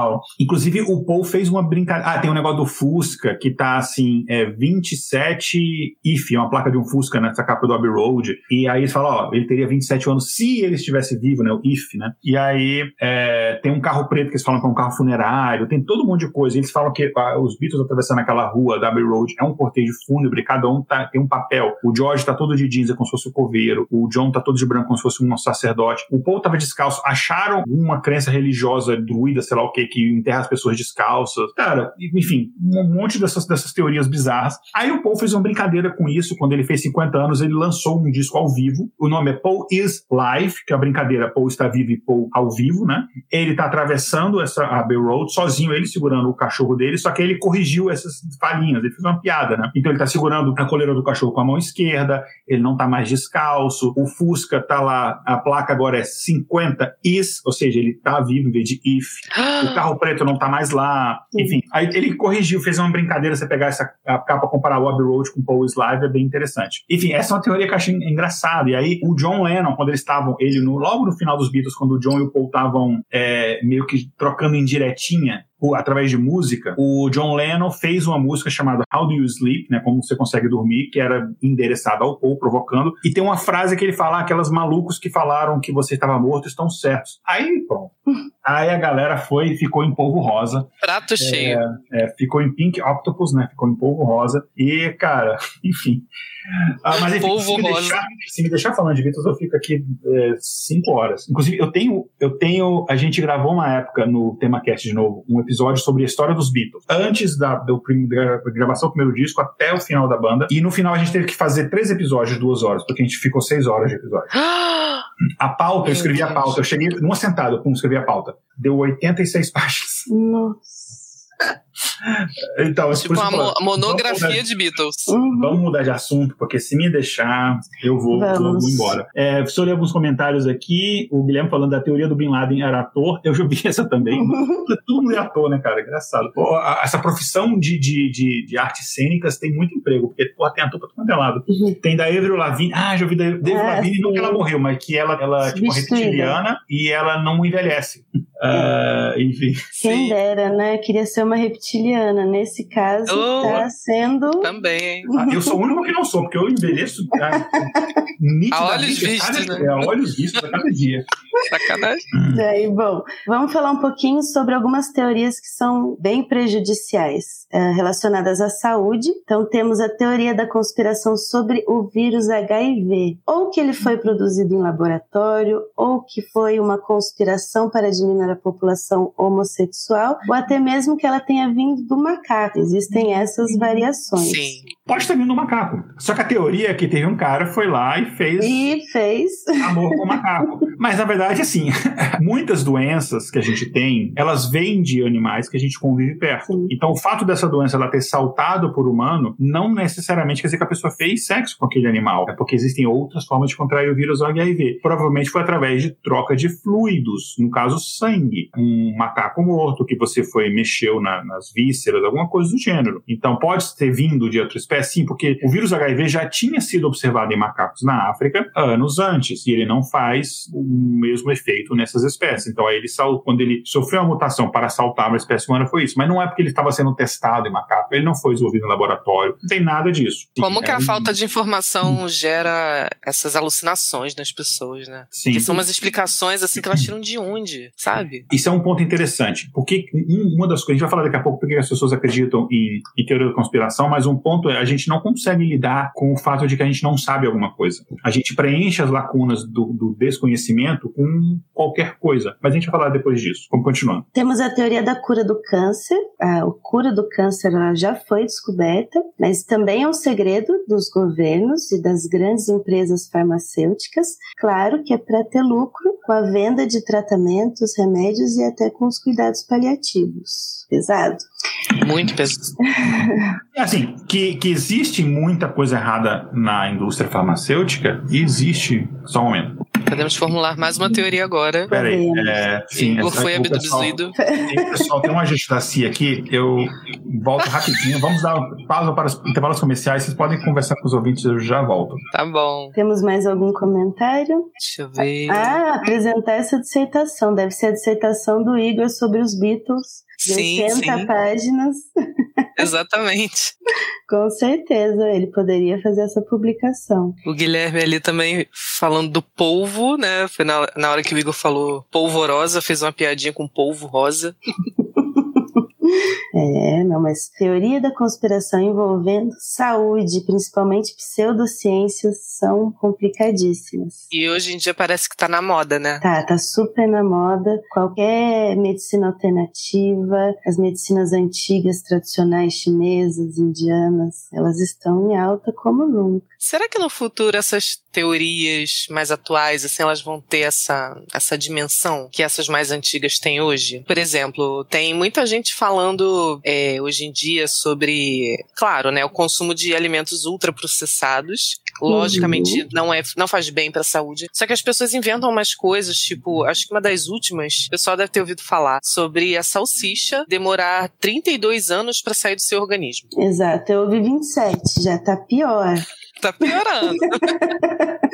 27 anos e diz que é a principal causa de, de câncer de intestino, né? Que vem Exato. aumentando significativamente entre os jovens. Mas a nossa geração, a década de 80, década de 90, foi meio que uma, uma experiência de laboratório, né? Eu me lembro de, de tomar mamadeira de Coca-Cola. Então, falar de salsicha, eu acho que. Sim, exato, exato. Não tem muito por onde fugir. Agora as crianças têm toda uma nova eh, preocupação de não ingerir doce, não ingerir açúcar, gordura, fritura. Imagina, Sim. né? Na nossa A época. gente, a gente foi criado com aquele glacê rosa dos bolos, né? Era O Malboro vermelho. Oh. As propagandas também não ajudavam muito naquela época. Não, não ajudavam. Eu me lembro que tinha muita eh, propaganda de cigarro dos cowboys. E era Sim, lindo, assim, fotografia. Pegava um ator exato. bonito, saudável. Inclusive, As o ator músicas, do né? Marlboro, é, ele morreu de câncer, né? Câncer de, de pulmão. tá vendo? Isso aí o pessoal não, não, não, vê- não escuta até o final a história, né? Só escuta a parte legal, assim. Agora que, que o cara morreu justamente devido ao câncer, que é uma coisa provocada pelo produto que ele representava, isso aí ninguém fala. E é, o que a gente viu bastante, né, em- ultimamente, nos últimos três anos, foi sobre a Covid-19, né? Muitas pessoas disseram que era uma fraude, era uma invenção, um- ou até mesmo um vírus criado em laboratório, né? Exato. Uma conspiração, inclusive, vinda da nova ordem mundial, que aparentemente eles têm a pretensão de diminuir a população da Terra para 144 milhões de habitantes, algo assim. Nossa, que- tem até um número. Tem até um número exato, sim, para que a Terra fique novamente um, um- lugar sustentável. Olha aí, o, o Guilherme aqui comentou, criança comendo chocolate de cigarro. Sim, tinha um, os chocolatinhos em formato de cigarro. E na caixa, né, era um, um garotinho fingindo que tava fumando, fingindo né? que estava fumando. E a embalagem individual dos chocolatinhos era um cigarrinho perfeito, até com aquela parte amarela do filtro. Nossa, lembro até hoje. E era engraçado, assim, que a, a criançada toda fingia mesmo que tava fumando e tal, mas dali, a, a- um segundo depois, já tinha comido chocolate, acabou a brincadeira, ninguém mais falava sobre cigarro e tava tudo bem. É, até alguns anos mais tarde, na adolescência. Aí o negócio volta. Aí, aí, aí, esse fantasma do passado voltou e não era de chocolate. É, mas não era só com alimentação. Eu me lembro que usar cinto de segurança era uma coisa que a gente simplesmente ignorava, nem, nem devia existir cinto de segurança Sim. nos carros.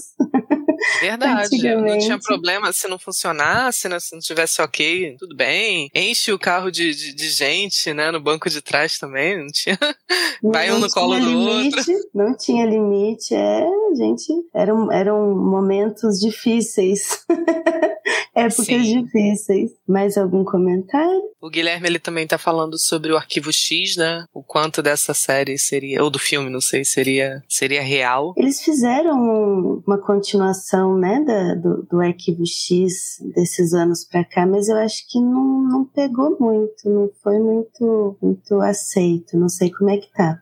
Estávamos falando sobre a conspiração em relação à Covid-19, né? Foi uma fraude criada para controlar a população ou para fins econômicos e políticos. Há algumas outras vertentes que diz que o vírus não é tão perigoso assim e que, claro, foi criado em laboratório como uma arma biológica em função da nova ordem mundial. Caraca, assim, Covid é uma coisa que me estressou extremamente na época da pandemia e tal. É uma coisa que eu tive muito envolvido.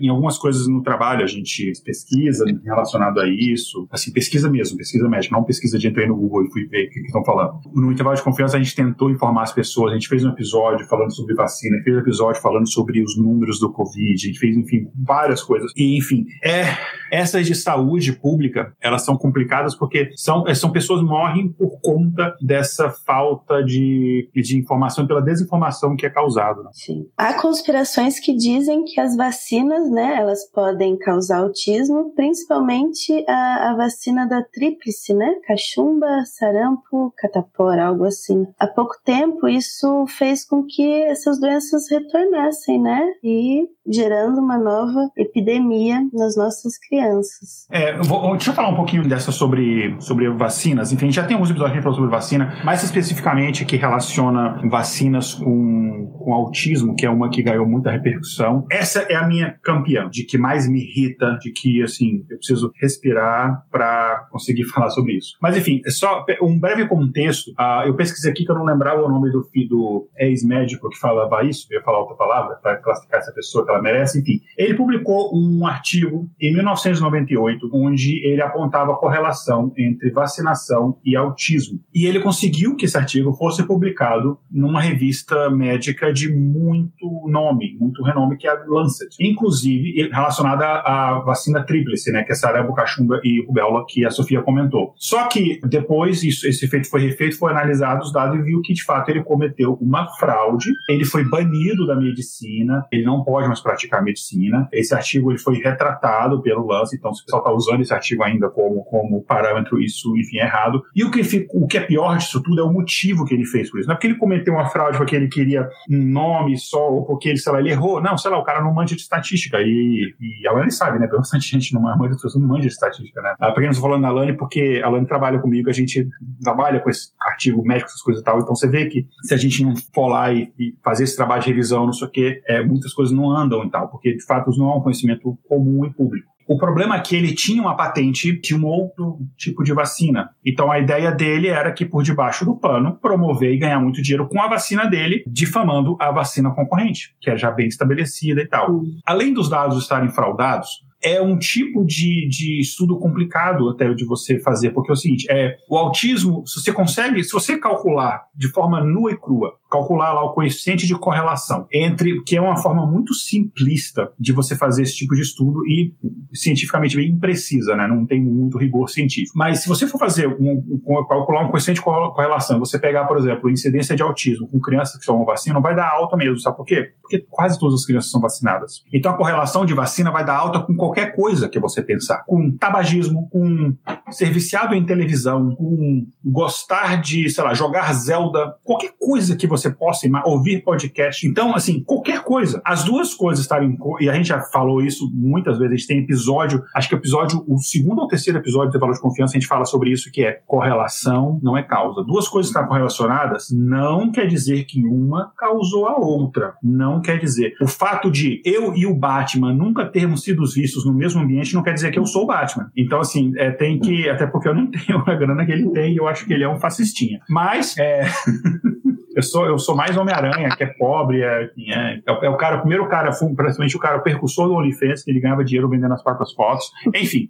Mas uma coisa, duas coisas acontecerem simultaneamente, ou uma depois da outra, não quer dizer que uma é a causa da outra, tá? Tem que tomar muito cuidado. No caso aqui, é como você não consegue fazer essa análise desse jeito, você tem que fazer um, um estudo, teste, controle, tem outro tipo de estudo que vai fazer que não é o que ele fez. Mas além disso, ele de fato cometeu fraude, ele mentiu nos dados, ele tirou dados, por exemplo, ele tirou dados de crianças vacinadas que não tinham autismo. Ele retirou isso daí, ele selecionou dados para provar o que ele queria tentar provar. E a Lancet foi nessa, porque aí tem um outro problema que a gente fez no episódio, inclusive eu, a Lani e a Priscila, que é, também está tá na nossa quinta hora, que a gente, falou sobre publicação de artigo científico. E tem um problema, tem um viés muito grande nas revistas científicas que elas vão publicar, elas dão preferência. Hoje em dia está um pouco melhor, mas muitas revistas elas têm essa, esse hábito de dar preferência para aqueles artigos que fazem grandes descobertas, aquilo da capa, da não sei o que, da repercussão, todo mundo fala sobre, e de fato foi o que aconteceu, só que tem gente que ainda acredita nessa porcaria. Então tem que tomar muito cuidado com essas coisas, que isso é muito prejudicial. Porque como a Sofia falou, existem pais de forma imbecil, me desculpe, eu sei que a gente tem que ter empatia, mas é de forma imbecil, não vacinam seus filhos, tá colocando, se fala que é pró-vida, então seja pró-vida, inclusive do, depois que nasceu, não adianta ser pró-vida só antes de nascer. E as crianças ficam doentes, elas podem ficar doentes, e não só isso, pode ser que até a sua criança não fique doente. No grupo do Covid eu achava a coisa mais egoísta do mundo. Ah, mas eu não sou um grupo de risco.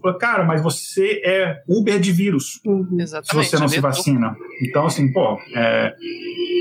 deixa eu respirar. Continua.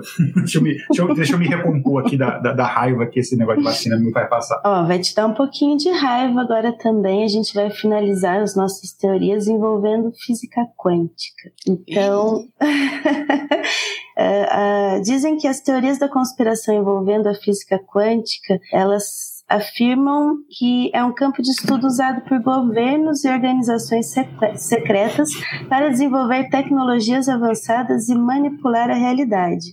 Então, temos a teoria da mecânica quântica como base para controle mental. Ela é usada para manipular o cérebro humano e controlar a mente das pessoas. A teoria da atração, né, do nosso Dan Brown. E então, ela, a física quântica, ela também é uma forma das pessoas poderem utilizar isso para atrair eventos positivos apenas é, imaginando e pensando fortemente naquilo. Teoria é, da tecnologia da viagem no tempo afirma que já existe é através da física quântica que nós fazemos essas viagens. E além disso, a física quântica ela é, é motivo para muitas das pseudociências que vêm surgindo e existem muito aí, né? Prejudicam muito a saúde e até podem levar à morte.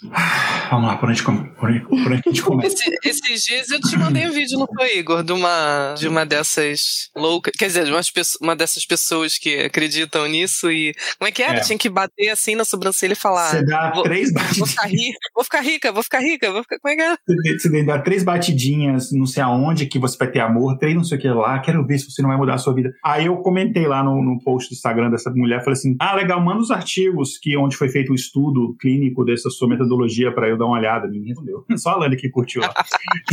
Mas enfim, cara, isso não tem nenhum rigor científico, não tem nenhum conhecimento científico. Em relação à quântica, é assim, eu odeio o jovem místico, porque tem várias coisas. O jovem místico é um dos piores excrementos da, da, da, sociedade capitalista hoje em dia, porque ela joga nas pessoas a culpa. Sua vida tá uma merda porque você não, não pensou, não, você não tem pensamentos positivos, você não tem atitude, blá blá blá. A culpa é sua. Não é de um sistema de exploração, é, a culpa é sua. Então, isso assim, é, é enfim, mas é um outro, outro assunto. Em relação à quântica especificamente, é muito interessante porque as pessoas não têm a menor noção de como é que funciona a mecânica quântica, porque para físicos é muito difícil entender mecânica quântica. E aí elas querem explicar qualquer merda, porque elas leram uma metáfora que do tal do gato de Schrödinger, elas acham que isso entende dualidade da partícula, onda, não sei o quê, e elas acham que ela, isso aí, que só se aplica para o mundo microscópico, ela acha que se aplica para qualquer merda. Uma vez eu estava tendo um, um debate com uma uma pessoa, um debate da minha parte bastante acalorado, sobre esse negócio. E a pessoa, esse negócio de pensamento quântico,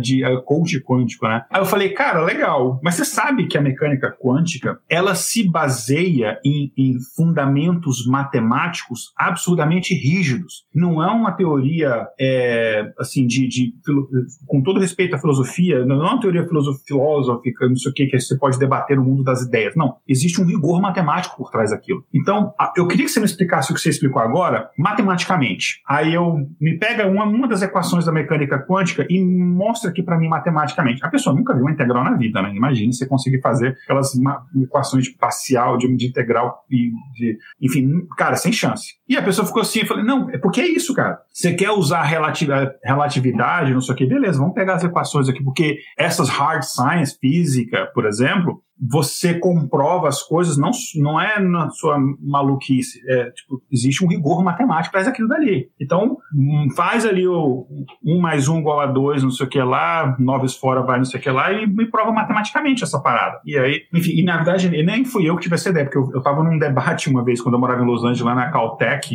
assistindo, enfim. E aí tinha um desses gurus quânticos, tava dando uma palestra, não sei porque eu consegui um espaço na Caltech para falar, e tava, só que a galera tava encarando como um show de stand-up, assim, porque tava os caras de professor de era show de Aí tem um cara que levantou assim, e aí ele, ele falou exatamente isso. O cara, ah, mas que é com você? Eu falei, ah, eu sou professor aqui na Caltech, não sei o quê. Eu tenho, o cara tinha uns três pós-doutorados, não sei aonde, o cara tinha publicado, sei lá, cacetada de artigo em quântica. Era um dos maiores especialistas nos Estados Unidos em mecânica quântica. Só que se olhar para ele para cá, ele parecia um mendigo. Então, o que dá mais credibilidade, porque normalmente físicos teóricos tem cara de mendigo mesmo. Enfim, aí, com todo respeito aos mendigos. Aí, não tô brincando, eu tenho até amigos que são. Enfim, aí, no caso. Não, só tá piorando ainda. É, enfim, é, mas enfim, cara, existe, existe um teor. Então você quer ver com sua teoria maluca? Beleza, cara. Então vamos discutir na linguagem da mecânica quântica. Vai, vamos discutir com rigor matemático, sacou? Não acha que isso é. que o fato de você não entender. É, porque assim, a pessoa ela entende a forma mais rasa, rasa, de rasa, de rasa que você possa imaginar, e aí ela acha que por conta daquilo ela pode enfiar qualquer maluquice ali. E por que, que ela faz isso? Porque ciência tem credibilidade. Se eu começar uma ideia maluca de força do pensamento, não sei o que, não sei o que lá, ninguém vai lhe dar valor. Mas se eu falar que cientistas dizem que, é, enfim, inclusive na época, eu tava, na época, eu tava, na época que eu estava em, em Harvard, eu, os amigos ficavam zoando muito, né? Que eu falava assim, Igor, você gosta mais de Boêmia ou de Brahma? Eu falei, ah, eu gosto mais de Boêmia. Cientista de Harvard afirma que Boêmia é melhor do que Brahma. Eles ficavam fazendo essas piadas comigo assim, Igor. era cientista mesmo. Aí eu, porra.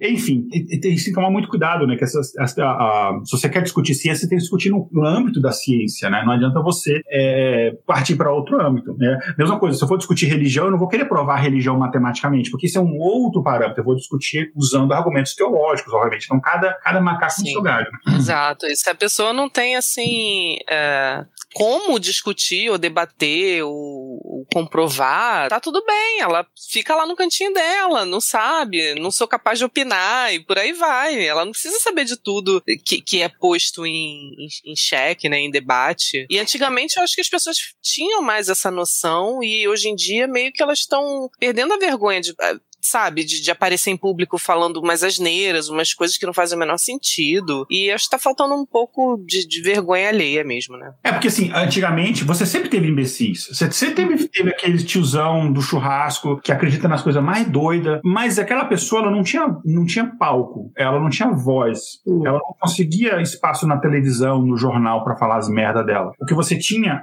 a teoria da escassez, né? Você tinha escassos espaços de divulgação para grande massa. Você tinha televisão televisão, jornal, revista, e era só ir, rádio e só. Você é, não tinha é, as, a internet que você pode fazer um blog, fazer uma, uma, rede social, um podcast, um canal no YouTube. Você não tinha esse tipo de coisa. Quando democratizou, o que eu acho fantástico, enfim, eu não acho que tem que acabar, eu não acho que tem que censurar, tem que proibir, não acho isso. Eu acho que as pessoas têm que ter, eh, têm que ter o, o senso crítico de separar o que é ciência séria e do que é maluquice. Mas sempre teve essa maluquice. É, eu aposto que na época, lá na Grécia Antiga, tinha os caras, esse Pitágoras aí, ele tá, ele tá macumunado com o pessoal lá da Acrópole. Tá, tem negócio de teorema, não. Cara, eu posso que tinha algumas teo, algumas galera que saca naquela época. Certamente. Assim, por quê? A gente já vai. Não, eu vou, vou aguardar. Quando a gente for falar da parte por que, que a gente acredita na teoria da conspiração, aí a gente fala disso. Tem mais alguma? A gente que pode. É... Não, finalizou a, a lista de teorias dos, da,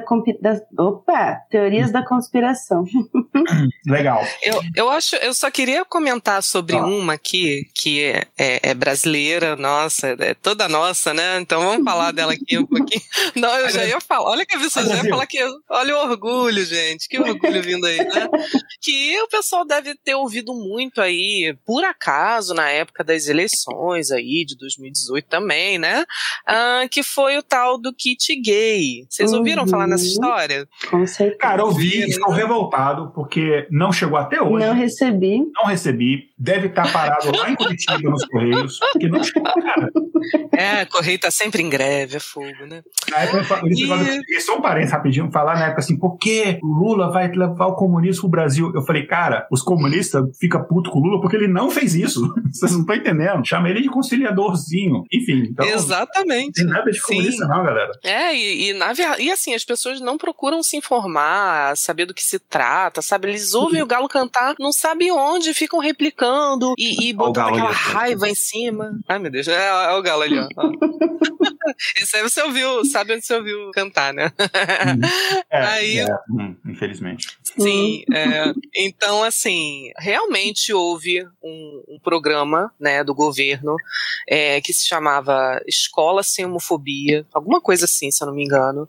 E a proposta realmente era combater o preconceito na educação, porque a gente sabe que a, as pessoas LGBT, obviamente, elas fazem parte da sociedade, elas são pessoas como todo mundo, elas merecem respeito. E parece que muita gente insiste em esquecer disso e normalizar é, esse preconceito, todo esse tratamento pejorativo que é dado a elas muitas vezes, né? E como muitas vezes a gente também percebe no âmbito familiar uma certa propagação, que melhor lugar do que as escolas para você ensinar ou pelo menos mostrar que há uma diversidade, que não tem problema o seu coleguinha ser diferente em qualquer aspecto que seja, né? Isso aí deveria ser uma coisa assim tão natural que as pessoas deveriam apoiar, né? Porque se você não, não fala de determinado assunto, né? Quando é que você vai ter a oportunidade de ver que aquilo é certo ou que aquilo é errado, né? Então a escola ela é um, um local não não de discursos políticos, como alguns insistem em falar, mas é um lugar para debate, sim. Eu acho que todas as temáticas são bem-vindas no, no âmbito escolar e, e é claro, o, o ideal é que as famílias se envolvam com as escolas e tudo mais. Então, assim, só para explicar, né, eu vivenciei muito isso né, durante essa época, porque, é, para quem não sabe, na minha vida passada eu fui professora, né, fui professora de matemática e física, e eu escutava, principalmente na hora do intervalo, né, de outros professores, colegas, né, ali de profissão,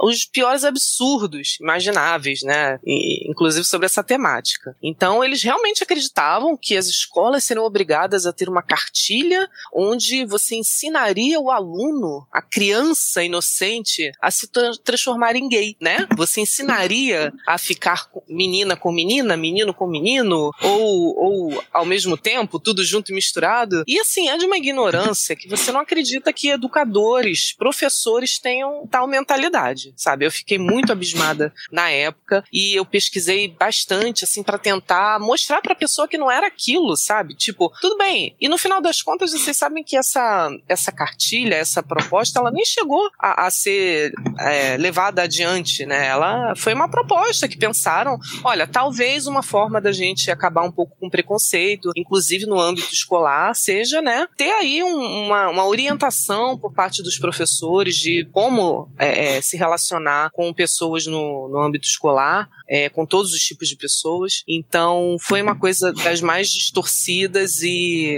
na minha opinião, uma das coisas que mais corroboraram para o desfecho de eleição que a gente teve naquele ano, né? Uhum. É, existem muitos pontos aí. É, o, primeiro, eu concordo com absolutamente tudo que você falou. É, eu acho que o, o, o a criança não nasce sabendo sabendo preconceito. Ela, ela aprende. Ela aprende onde? Na sociedade, em casa, na escola, enfim, é, em vários lugares. Ah, eu ia citar mais alguns aqui, mas eu não quero, não quero processo. Tanto que agora a gente tem advogada na equipe, mas eu não quero dar esse tipo de trabalho. Deixa ela só fazendo pauta mesmo. Tem, tem que defender a gente. Mas, enfim. Começa com I. Não, tô brincando. É. Enfim, a gente sabe que é, o preconceito ele nasce nesses locais. Então, a escola, eu acho que ela é um ambiente interessante. E, assim, as crianças não iam aprender. Gente, quando ele fala assim, eu eu acho importante, por exemplo, você ter aula de educação sexual na escola, a criança não vai ter aula. Gente, hoje ó, vai cair, vai cair é uma perneta na prova. É, não é isso, gente. É aprender sobre o corpo, sobre higiene pessoal, é aprender coisas como, por exemplo, o seu corpo pertence a você, nenhuma outra pessoa pode tocar. Em palestra, isso é um caso conhecido por mundo, todo mundo já. Em palestra sobre educação sexual na escola, são crianças que estavam sendo abusadas por parentes que elas não nem percebiam que é, é, percebiam. Elas sabiam que era alguma coisa estranha, mas elas não sabiam que aquilo era de fato um abuso.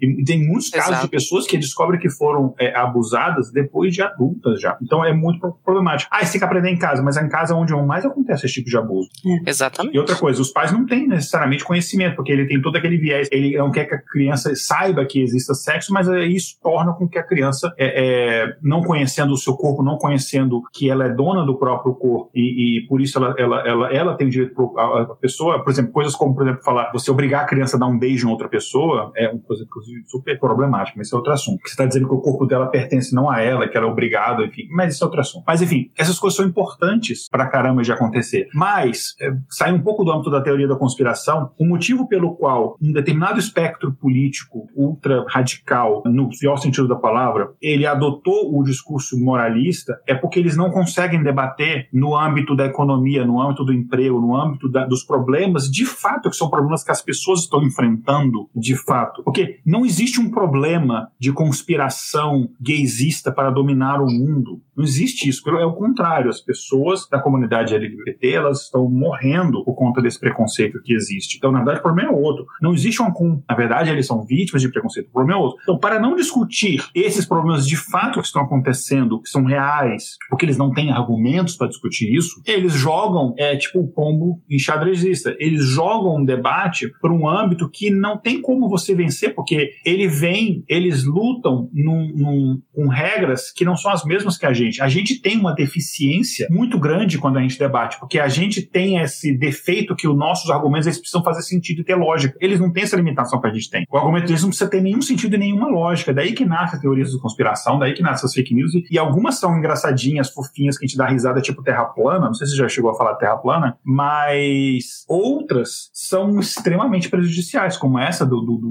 do kit gay, uma madeira de piroca, porque você joga em cima de uma comunidade que já é extremamente é, é, é... Louca. Não, assim, a comunidade, no caso que é a vítima, é, que é extremamente é, é, marginalizada, que é extremamente. Ah, tá, achei que era pessoas que acreditavam. Você joga em cima deles um, um, uma culpa de uma coisa e ninguém nunca viu esse tal desse kit, ninguém nunca viu essa tal dessa cartilha. Que se você for ler o material que era proposto, não tem como você ser contra aquilo ali, porque ele tá falando basicamente, cara, é ok, e é ok. Sim, e respeite, né? Hum, respeite, assim, respeite. Não tá falando que você é obrigado a ser X ou Y, pelo contrário, tá falando que o que você é é certo, mas mas não é apenas isso, que os outros também são, né? Então, enfim, é uma coisa Exatamente. que não está excluindo ninguém, está incluindo mais pessoas. Então, o pessoal que fala, nossa, antigamente que era bom. Era. Se você não fosse negro, se você não fosse mulher, se você não fosse pobre, se você não fosse LGBTQ, se você não. Aí era ótimo, né? Se você fosse homem rico branco. Por isso também, aliás, que muitos fingiam, né? Sim, boa. Pessoal até que... hoje. É. Até hoje. Passava né? a vida toda disfarçando e sofrendo, né? Por não poder assumir quem é e viver da forma como queria. Pois é. E a gente tem aqui, o, a gente acabou não falando da Terra plana, mas eu acho que vale um episódiozinho só de Terra plana. Enfim, e tem uma, uma das minhas recomendações tem a ver com, com isso também. Que vá para a estação espacial para ver. Não, né? Essa é recomendação também. mas, Alane, a gente falou de um monte de teorias da conspiração, mas será que elas têm alguma coisa que a gente consegue agrupar elas, que elas têm em comum uma com as outras? Tem sim. O tipo de coisa que a gente observa para toda. É como se fosse um padrão a seguir, né? A primeira coisa é que sempre tem uma conspiração secreta. É alguma coisa ali escondida de todo mundo, um top secret ali, né? E nós também temos uma outra coisa em comum, que seria um, a existência de um grupo de conspiradores. Então, você nunca vai ver uma pessoa sozinha fazendo conspiração. É sempre um grupo. É, sempre o Illuminati, o governo americano, a Companhia do Pagode, é sempre um grupo de pessoas que estão conspirando para alguma coisa. É. Isso é Companhia do Pagode. e a gente também percebe é, que sempre é apresentado assim alguma evidência, né, entre aspas aí, que parece, por coincidência ou não, apoiar essa teoria aí de que está sendo falada, né? Uma, um quarto item aqui que, que seria incomum em todas as teorias da conspiração. Você me decepcionou agora, desculpa te interromper, mas você me decepcionou. Ai, meu Deus. Você, ou você se formou da quinta série, eu imaginei que você fosse falar isso, eu tava esperando ela vai falar assim, né? Passei pra sexta. Não, eu achei que você ia chegar e você ia falar a letra de evidências, você ia cantar um trechinho quando falou de evidências. Pô, me decepcionou agora aqui. Mas brincadeira da parte, vai lá, desculpa interromper. É que, é que eu não canto bem, né? Então, tudo bom. então, uma outra coincidência aqui, né, entre eles que surgem falsamente é, é, que nada acontece por acaso e que não há coincidências, né? Então nada é o que parece. Não, não existe o conceito de coincidência. Tipo, ah, mas por que você acha que isso aqui aconteceu tendo em vista essa outra situação, né? Você não pode é, admitir que isso é o acaso trabalhando, né? Tudo tem que estar conectado numa rede aí para fazer algum sentido. E as pessoas que seguem essas teorias ou que criam essas teorias, elas sempre estão dividindo o mundo ali entre bom e mal. É sempre essa ideia de binarismo, né?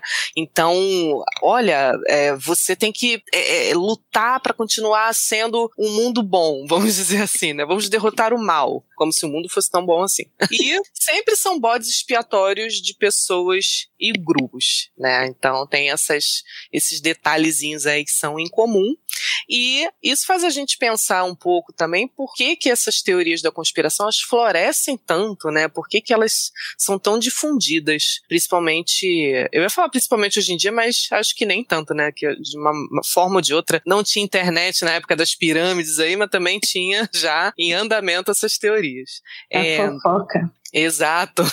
Naquela época demorava um pouquinho mais, mas ela acontecia. Sim.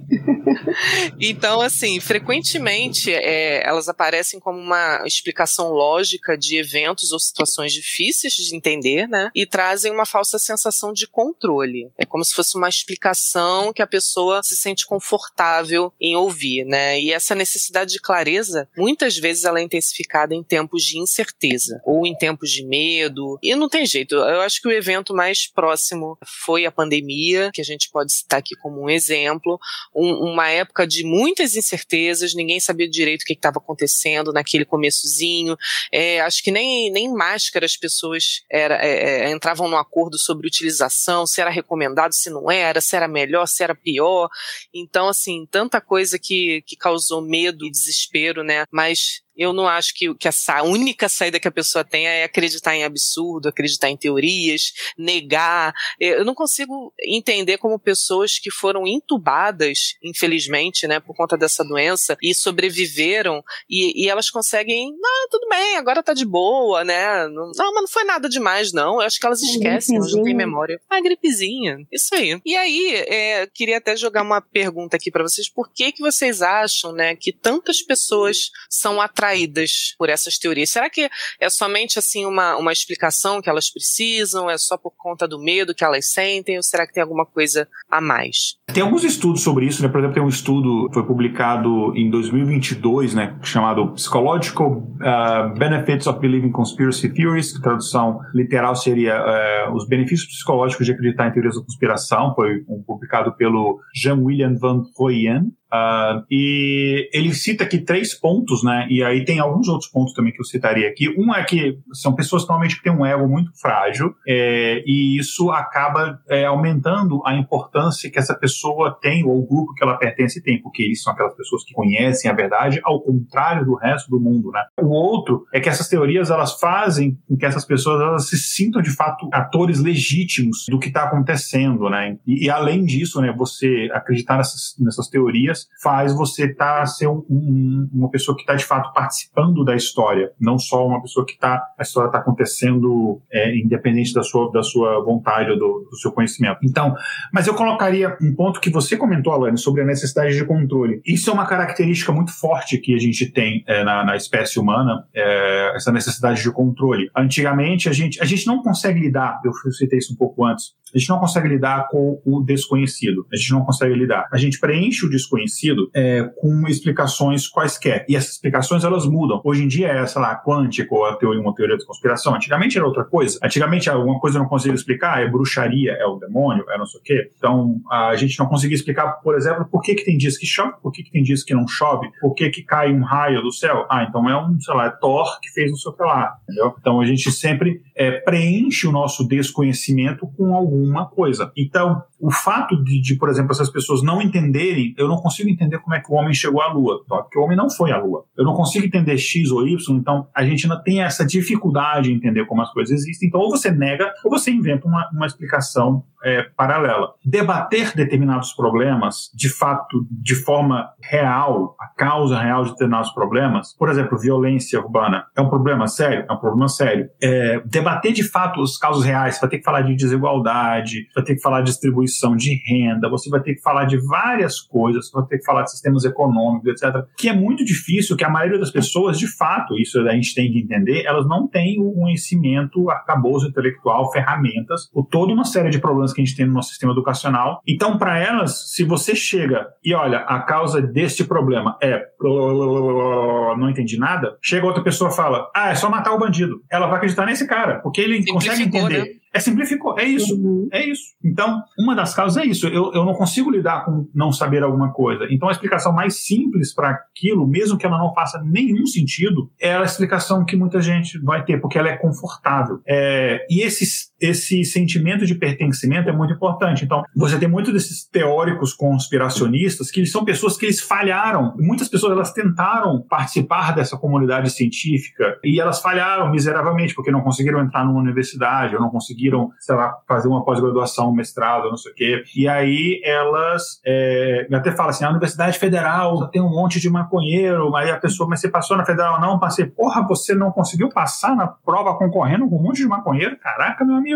Enfim. Então, enfim, então a questão aí é que essas pessoas elas foram excluídas desse grupo, e isso é uma falha que a gente tem que reconhecer, que a gente tem. A gente, é, é, é, muito difícil a gente não fazer chacota dessa galera, mas às vezes, às vezes eu também tenho minha parcela de responsabilidade nisso. Quando você faz chacota, você está jogando essa galera para margem, e aí tem a galerinha de cá, não, vem cá, amigão, a gente te acolhe. Uhum. E aí vem pro lado louco da força. E aí é, essas pessoas são acolhidas nesse grupinho. E aí ela, mesmo que você ela consiga comprovar, inclusive tem a, a, a o documentário da Netflix, antes do final do episódio vou pegar aqui o nome direitinho, que fala sobre a Terra plana, que o final é maravilhoso. Eu não vou falar exatamente o final, mas os caras têm um experimento científico muito bem idealizado, muito bem feito, para provar que a Terra é plana. Uhum. E eu, não é spoiler que a gente sabe que a Terra não é plana. No final, eles conseguem comprovar que a Terra não é plana. E aí, pum, acaba o documentário bem ali. Mas essa pessoa, você acha que ela vai deixar de acreditar naquilo? Ela investiu muito emocionalmente naquilo dali já. Ela foi na internet, ela isso que, ela foi em palestras, ela é uma pessoa conhecida, tem pessoas que admiram ela, ela vai em congressos de conferências de terraplanistas, ela tem uma importância e relevância ali. Se ela de repente ela abandonar aquilo dali, seguir a verdade e não a crença dela, ela vai perder tudo aquilo. É muito desconfortável. Ela não vai fazer isso. Ela vai usar lá o dragão de garagem do Carl Sagan, que a gente já comentou antes, e ela vai inventar uma desculpa para aquilo dali. É um, ah, um erro no instrumento, ou não sei o quê. Ou tinha um agente da CIA lá que estava é, ferrando meu, é, tirando a direção do meu laser e ferrou meu instrumento, sei lá o quê. E ela vai inventar alguma desculpa mais mirabolante. Quanto mais evidências ela vai encontrando contrário àquilo, mais maluca e ele vai entrando num buraco sem fundo de maluquice. Então, porque é confortável. E aí chega um ponto que ela pessoa não tem como voltar atrás, cara. É, é, é irrecuperável mesmo, porque isso significa ela,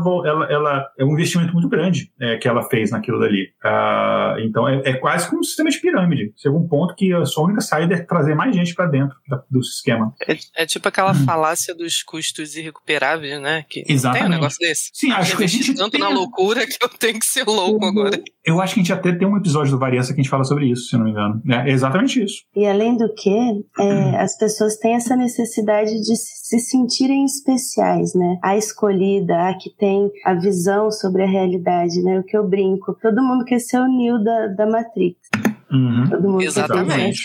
Exatamente, só, mas só pode ter um mil, né? É, e, e, como é que essa teoria da conspiração, que nasce de uma ideiazinha de um doidinho, é, digamos assim, que não faz mal a ninguém, como é que esse negócio cria raiz? É interessante, né? Porque às vezes é, essas teorias não são criadas assim da noite pro dia, né? Requer tempo, tem, tem algumas fases, algumas etapas ali, né? Então, geralmente elas começam como uma suspeita sobre alguma coisa. A pessoa repara naquilo ali, acha meio suspeito, meio estranho. Daí o pessoal começa a se perguntar: quem será que está se beneficiando desse evento, né? Dessa situação aqui, né? Aí eles já taxam essa pessoa ou essas pessoas como os conspiradores. Ou seja, então aquela trama ali está partindo dessas pessoas, óbvio, né? Elas são as principais beneficiárias, de, é, quem está se beneficiando dessa história toda, né? Daí qualquer evidência que você queira relacionar a, a isso para fazer sentido, né? Vai ganhar força, né? E aí você vai, vai meio que adequar aquela teoria que na tua cabeça ali tá fazendo total sentido, né? Daí você vai criando essa raiz aí da, da conspiração, né? E depois disso, essas teorias, elas podem crescer rapidamente, né? Porque aí já tá tudo formado. Você já tem quem acusar, já tem o um motivo, já tem essa evidência falsa, né? É, e aí isso daí você, numa, num grupo de WhatsApp da família, família, então, oh, circula rápido que é uma beleza, né? E ela, e, e, assim, e foi como vocês falaram, né? Acaba sendo difícil de refutar quando você se depara com essas teorias, né? Porque qualquer pessoa que vai tentar é, fazer isso vai ser vista como fazendo parte da conspiração. Ah lá, a pessoa tá tentando, né, é, refutar, acabar com a minha teoria aqui. Logicamente, ela está envolvida, ela está se beneficiando disso também, uhum. não é? E aí elas acabam, né, espalhando para ganhar força ou para buscar quem concorde com elas também, né? Mas é, existem outras outras razões também, não é? Para que essas teorias sejam espalhadas. Conta, conta um pouquinho para a gente aí, Sofia. Sim, é, as pessoas espalham é, por alguns motivos. A maioria delas, elas acreditam que realmente as teorias são verdadeiras, mas outras pessoas, elas querem deliberadamente provocar, manipular ou atingir pessoas por motivos políticos ou financeiros. Né? As teorias de conspiração, elas podem vir de várias fontes, como a Lani mesmo disse, internet, amigos, parentes, e propagadas geralmente em comunidades fechadas, onde não há nenhuma ou quase nenhuma diversidade de opinião ou pouca troca né, de, de verdades factuais. Além disso, as pessoas elas podem espalhar essas teorias como uma busca de chamar atenção, de se sentirem importantes, como aquilo que eu trouxe anteriormente, é porque elas têm acesso a informações exclusivas e secretas que a maioria das pessoas não tem e, portanto, elas precisam compartilhar com os outros para fazer mesmo parte de uma comunidade que compartilha dessas mesmas crenças e não se sentir assim tão à margem né, da, da sociedade. E aqueles que deliberadamente espalham essas teorias é, por motivos políticos, financeiros ou outros na tentativa de manipular ou influenciar as pessoas para alcançar seus próprios objetivos. Normalmente, ganho financeiro ou político, ganho pessoal.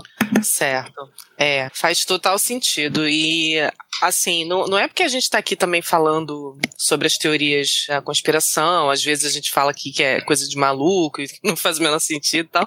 Não é por isso que a gente vai dizer também que as conspirações não são reais, não existam. Elas existem, né? As conspirações em si, mas é, é, é diferente, sabe? Normalmente elas são é, centradas assim num evento único e independente ou uh, em algum indivíduo, como por exemplo num, num assassinato de uma pessoa muito importante, a, a um golpe de Estado, que aliás isso já aconteceu, isso faz parte da história, todo mundo sabe.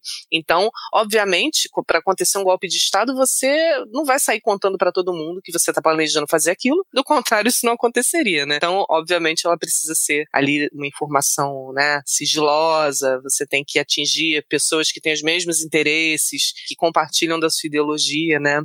E é, é, esses fatos, né, essas conspirações acabam muitas vezes sendo descobertas, né, por delatores, pela mídia em si, né, e você sempre vai ver aí uma, uma, um fato ou uma evidência que pode ser verificada, né, não é uma coisa que a pessoa está tirando da cabeça cabeça dela para dizer que aquilo faz sentido. Então você consegue de repente desmontar aí um esquema, uma trama, né, com essas evidências que são verificáveis, né? E nessa loucura, é, eu vou falar aqui é, sobre como a gente consegue desmistificar a teoria da conspiração, e aí a gente volta aqui ao que a Sofia citou do ET Bilu, busca conhecimento. Mas, enfim, a gente tem várias é, estratégias, né? a gente não tem uma abordagem única para todas as pessoas, e a gente vai falar algumas, algumas estratégias aqui. Primeiro, são é, depende do nível que a pessoa está afundada naquela teoria da, da conspiração, né? Então, depende do nível da pirâmide que a pessoa está. Então, primeiro, você tem um primeiro nível que a pessoa está, que a gente chama de baixa exposição. É aquela pessoa que ela está no comecinho ali daquela parada. Então ela ainda é recuperável. Quanto mais a pessoa foi empoderada por aquela teoria da conspiração, quanto mais ela está envolvida naquela teia de coisas, mais difícil é, mais resiliente ela vai ser, mais resistente vai ser aquilo, porque ela, o investimento emocional que ela fez em cima daquilo é muito grande. É difícil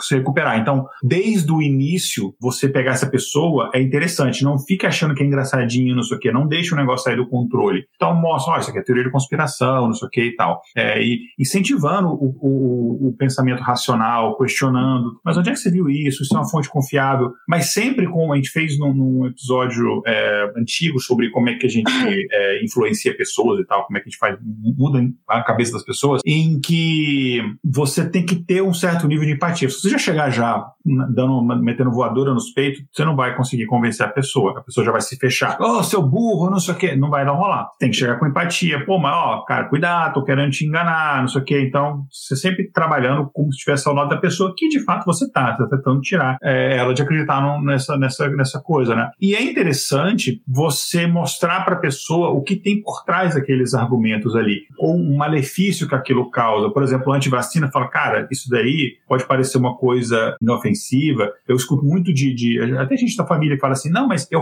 eu compartilho isso daqui, né? Porque vai que, eu falei, não vai que, você não compartilha. Se você vai compartilhar uma informação, você sabe que ela é verdadeira. É o contrário do raciocínio, entendeu? Não digo, ah, vou divulgar aqui porque vai que, não sei o que, curas inexistentes de câncer que tem lá, de remédios milagrosos que a Anvisa não quer aprovar porque a Anvisa tem. Cara, cuidado com essas teorias malucas. Que você está compartilhando sem verificar na dúvida e você está ajudando a espalhar mentira. Então, converse com a pessoa com jeitinho se a pessoa ainda não está muito afundada. Agora, se a pessoa já tem um nível grande de envolvimento, ela já foi exposta a diversos fatos. Fato, lógica, não é a linguagem que essa pessoa conversa. Então, isso não vai, não é assim que você vai convencer. Então, nesse ponto, você vai se concentrar não no que você deseja derrubar, que é o que ela acredita, mas nos fatos que você quer comunicar. Então, concentre no que você quer comunicar, não no que você quer combater. Não sei se fez sentido isso. É... E outra coisa, escolha o seu alvo. Não é aquela pessoa. Você não vai combater aquela pessoa, ela. Você vai combater quem está por trás daquela teoria. A pessoa acredita que vacina causa autismo, você não vai combater ela. Seu burro, você vai matar seu filho.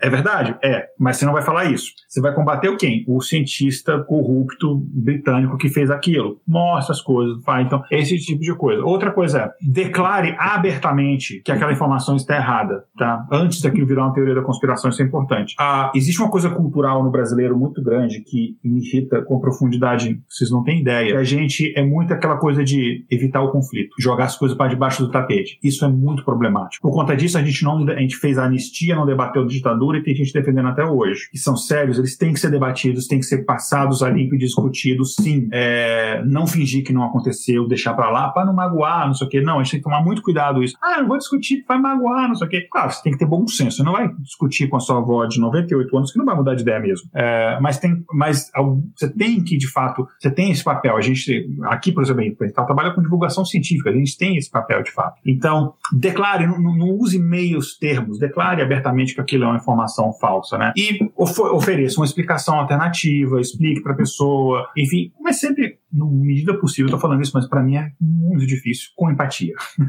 É, eu já quero. Ah, mas enfim, mas você tem que. Você vai, mas agora falando sério, a gente tem que entender. A pessoa ela não, não tá fazendo aquilo de maldade, ela acha que ela tá fazendo um bem, né? Algumas estão, de fato, de uhum. maldade, mas muitas não. É, ela, é ignorância mesmo. É, e, enfim, usar recursos visuais, o tipo de coisa assim, é, converse de boa com as pessoas. E principalmente pessoalmente é muito mais, mais efetivo, porque a pessoa é, tem muito menos resistência né? Uh, você consegue comunicar melhor, né? Não se concentre na teoria da conspiração, senão você vai acabar reforçando aquela teoria. Se concentre na verdade, não na mentira, em outras palavras. É, não jogue um monte de informação que a pessoa, ela, se ela acredita naquela teoria, ela já não consegue processar a informação muito bem. Ela já tem um problema cognitivo. Então, é, se você dá mais informação, você vai deixar ela mais confusa e aí ela vai naquela explicação que é mais simples, confortável, fofinha que ela acredita e não importa se é mentira. É até o Guilherme comentou aqui no chat é tipo aquela tirinha, como pode estar errado se mostra o que eu penso, né? Exatamente, é isso, né? Assim, uhum. mostra o que eu penso, então é, só pode estar certo.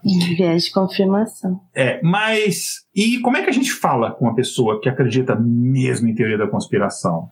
Exatamente, não é uma tarefa fácil, né? É importante que a gente saiba, antes de tudo, que é, qualquer argumento que desafia a teoria da conspiração, ele pode ser tomado como uma prova de que você faz parte dessa conspiração, reforçando ainda mais essa crença. Eles provavelmente também podem acreditar em mais de uma teoria da conspiração e eles provavelmente vão argumentar muito para defender suas crenças. Então, todas essas dicas que o Igor trouxe de usar dialogia, de você ser cauteloso, não ridicalizar e ridicularizar, mostrar empatia, vá devagar, passo a passo.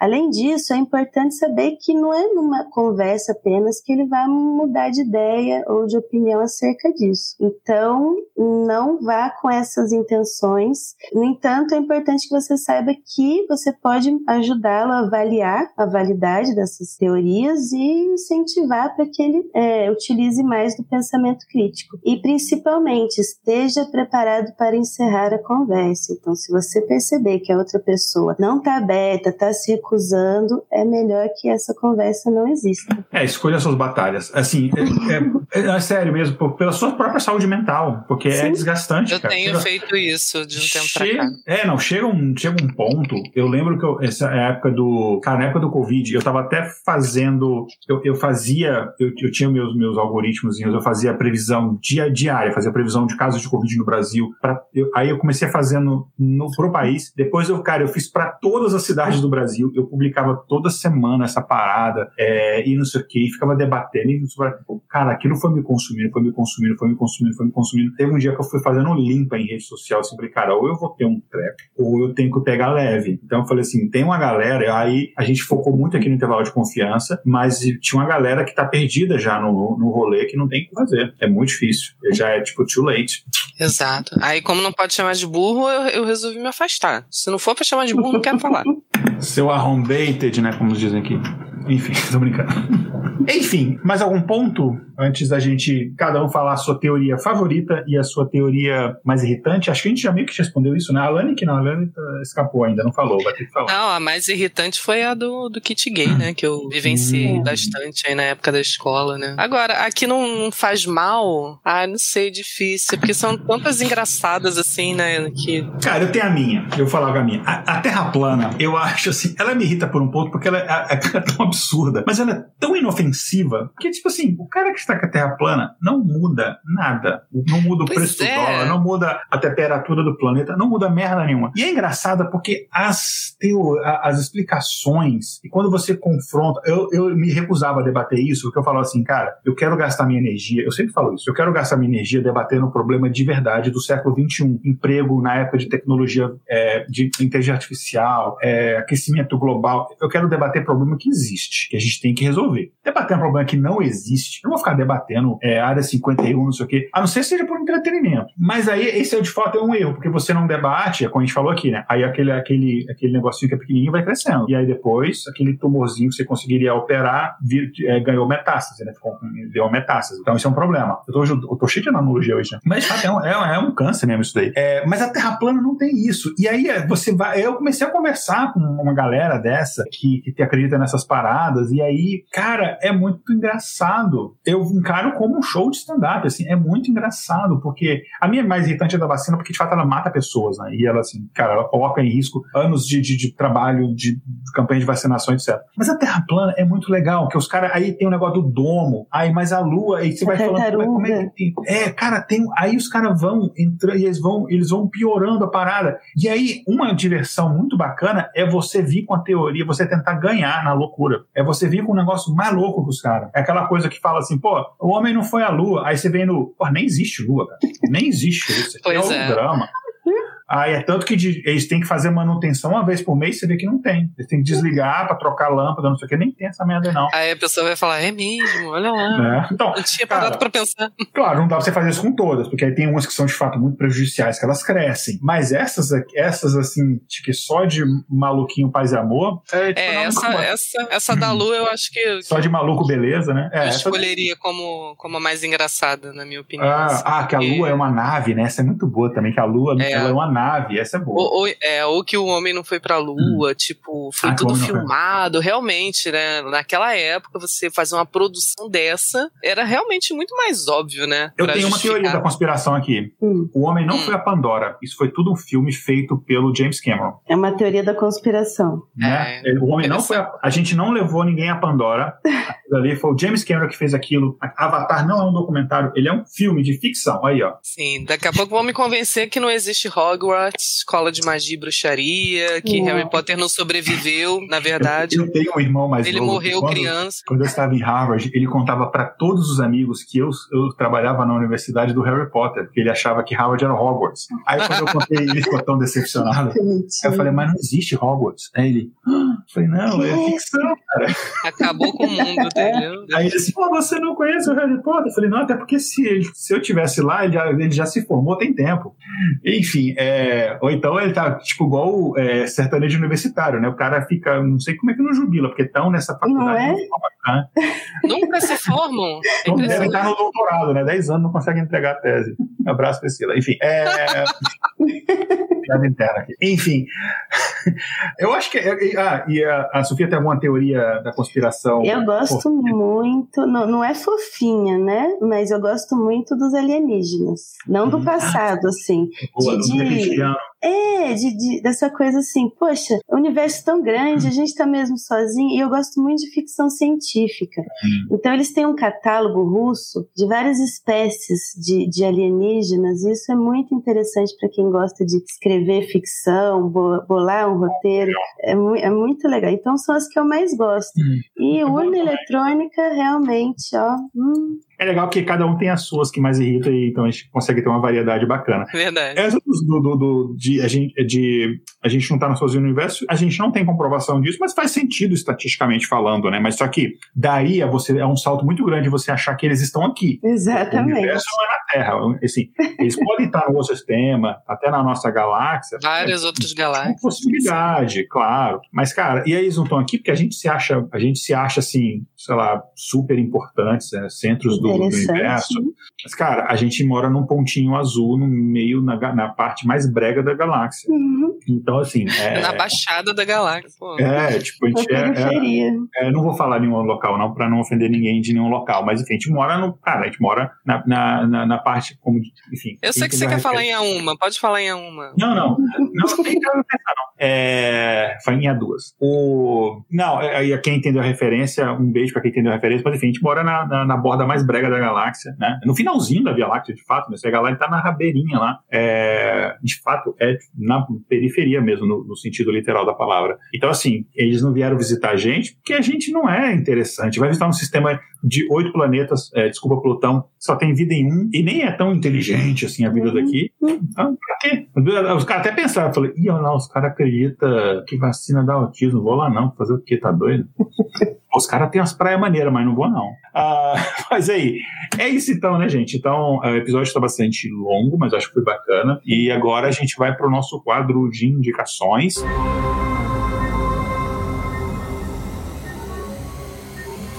Espaço Amostral.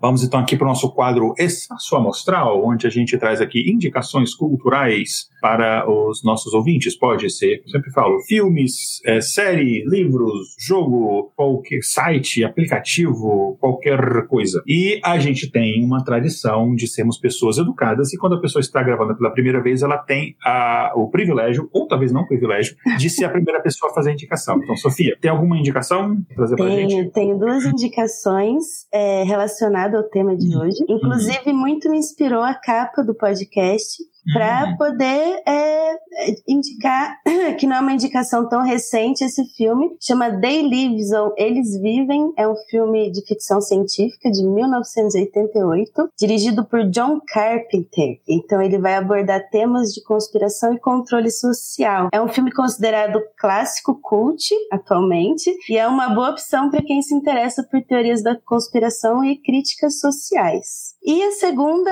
indicação é uma série, é uma animação, é uma comédia para adultos, chama Departamento de Conspirações e também é uma boa indicação para quem se interessa por histórias de conspiração, mas abordando de um jeito mais leve e descontraído. Legal.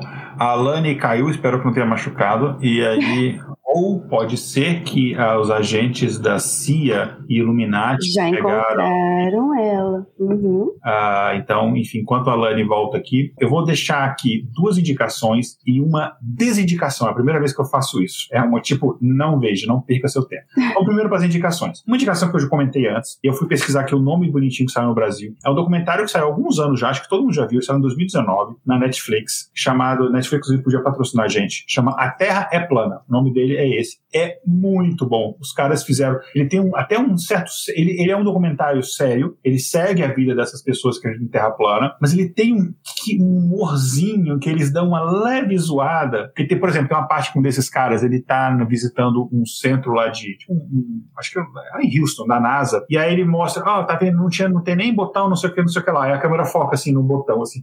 Não tem. Umas coisinhas, assim. é muito legal. E o final, é. tipo, um museu de maravilhas, assim. O final que eu falei que os caras fazem experimento para mostrar que a Terra não é plana. Enfim, não é spoiler, porque sabe que a Terra não é plana. Enfim, a Terra é plana. Se por acaso alguém que está ouvindo não viu ainda, é, veja, é maravilhoso. Vamos indicar agora um, pre, um, um presidente. Um, um, vamos indicar um presidente. É, é Juscelino Kubitschek. Não, tô brincando, ele indicou o Brasil.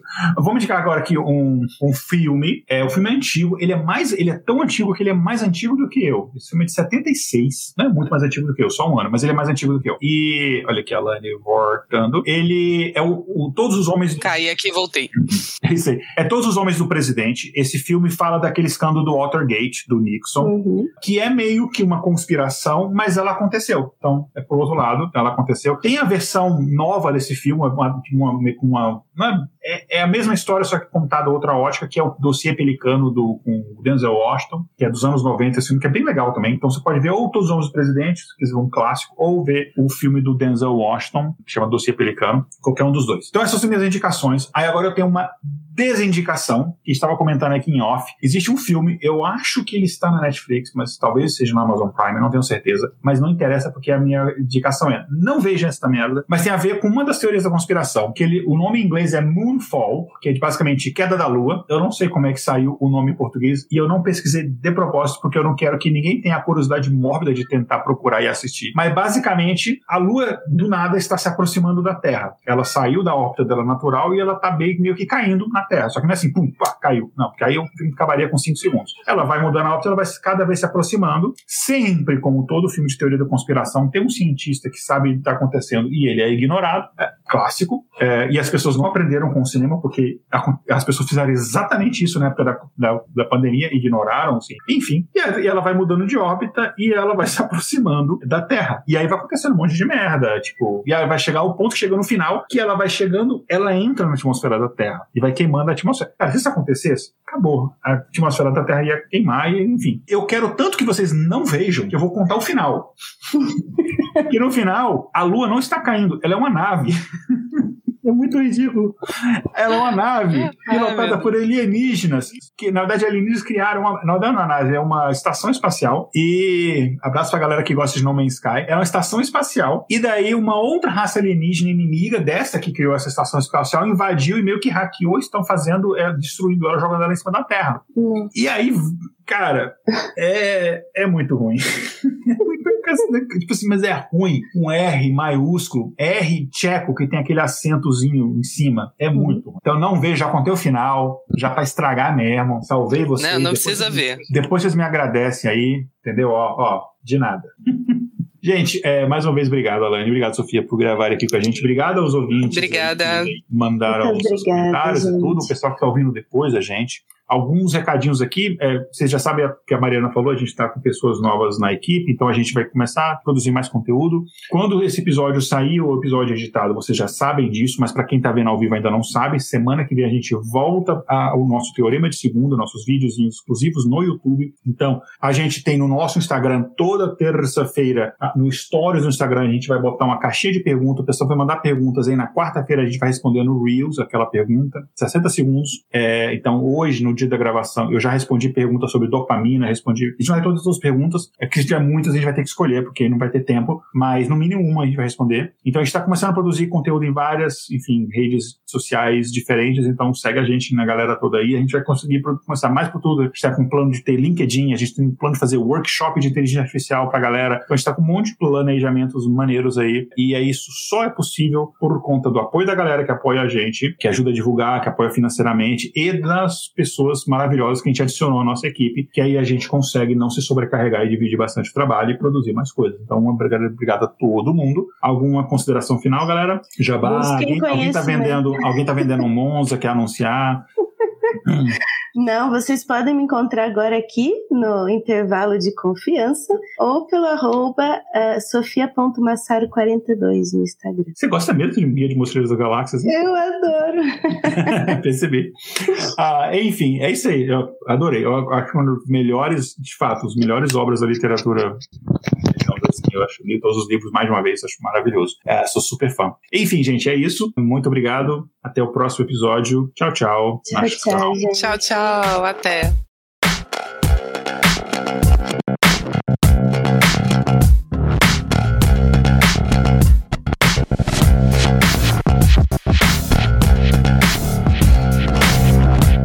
Episódio apresentado por Igor Alcântara, Alane Migueles e Sofia Massaro. Pauta escrita por Tatiane do Vale. Vitrine, Júlia Frois com colaboração de uma inteligência artificial.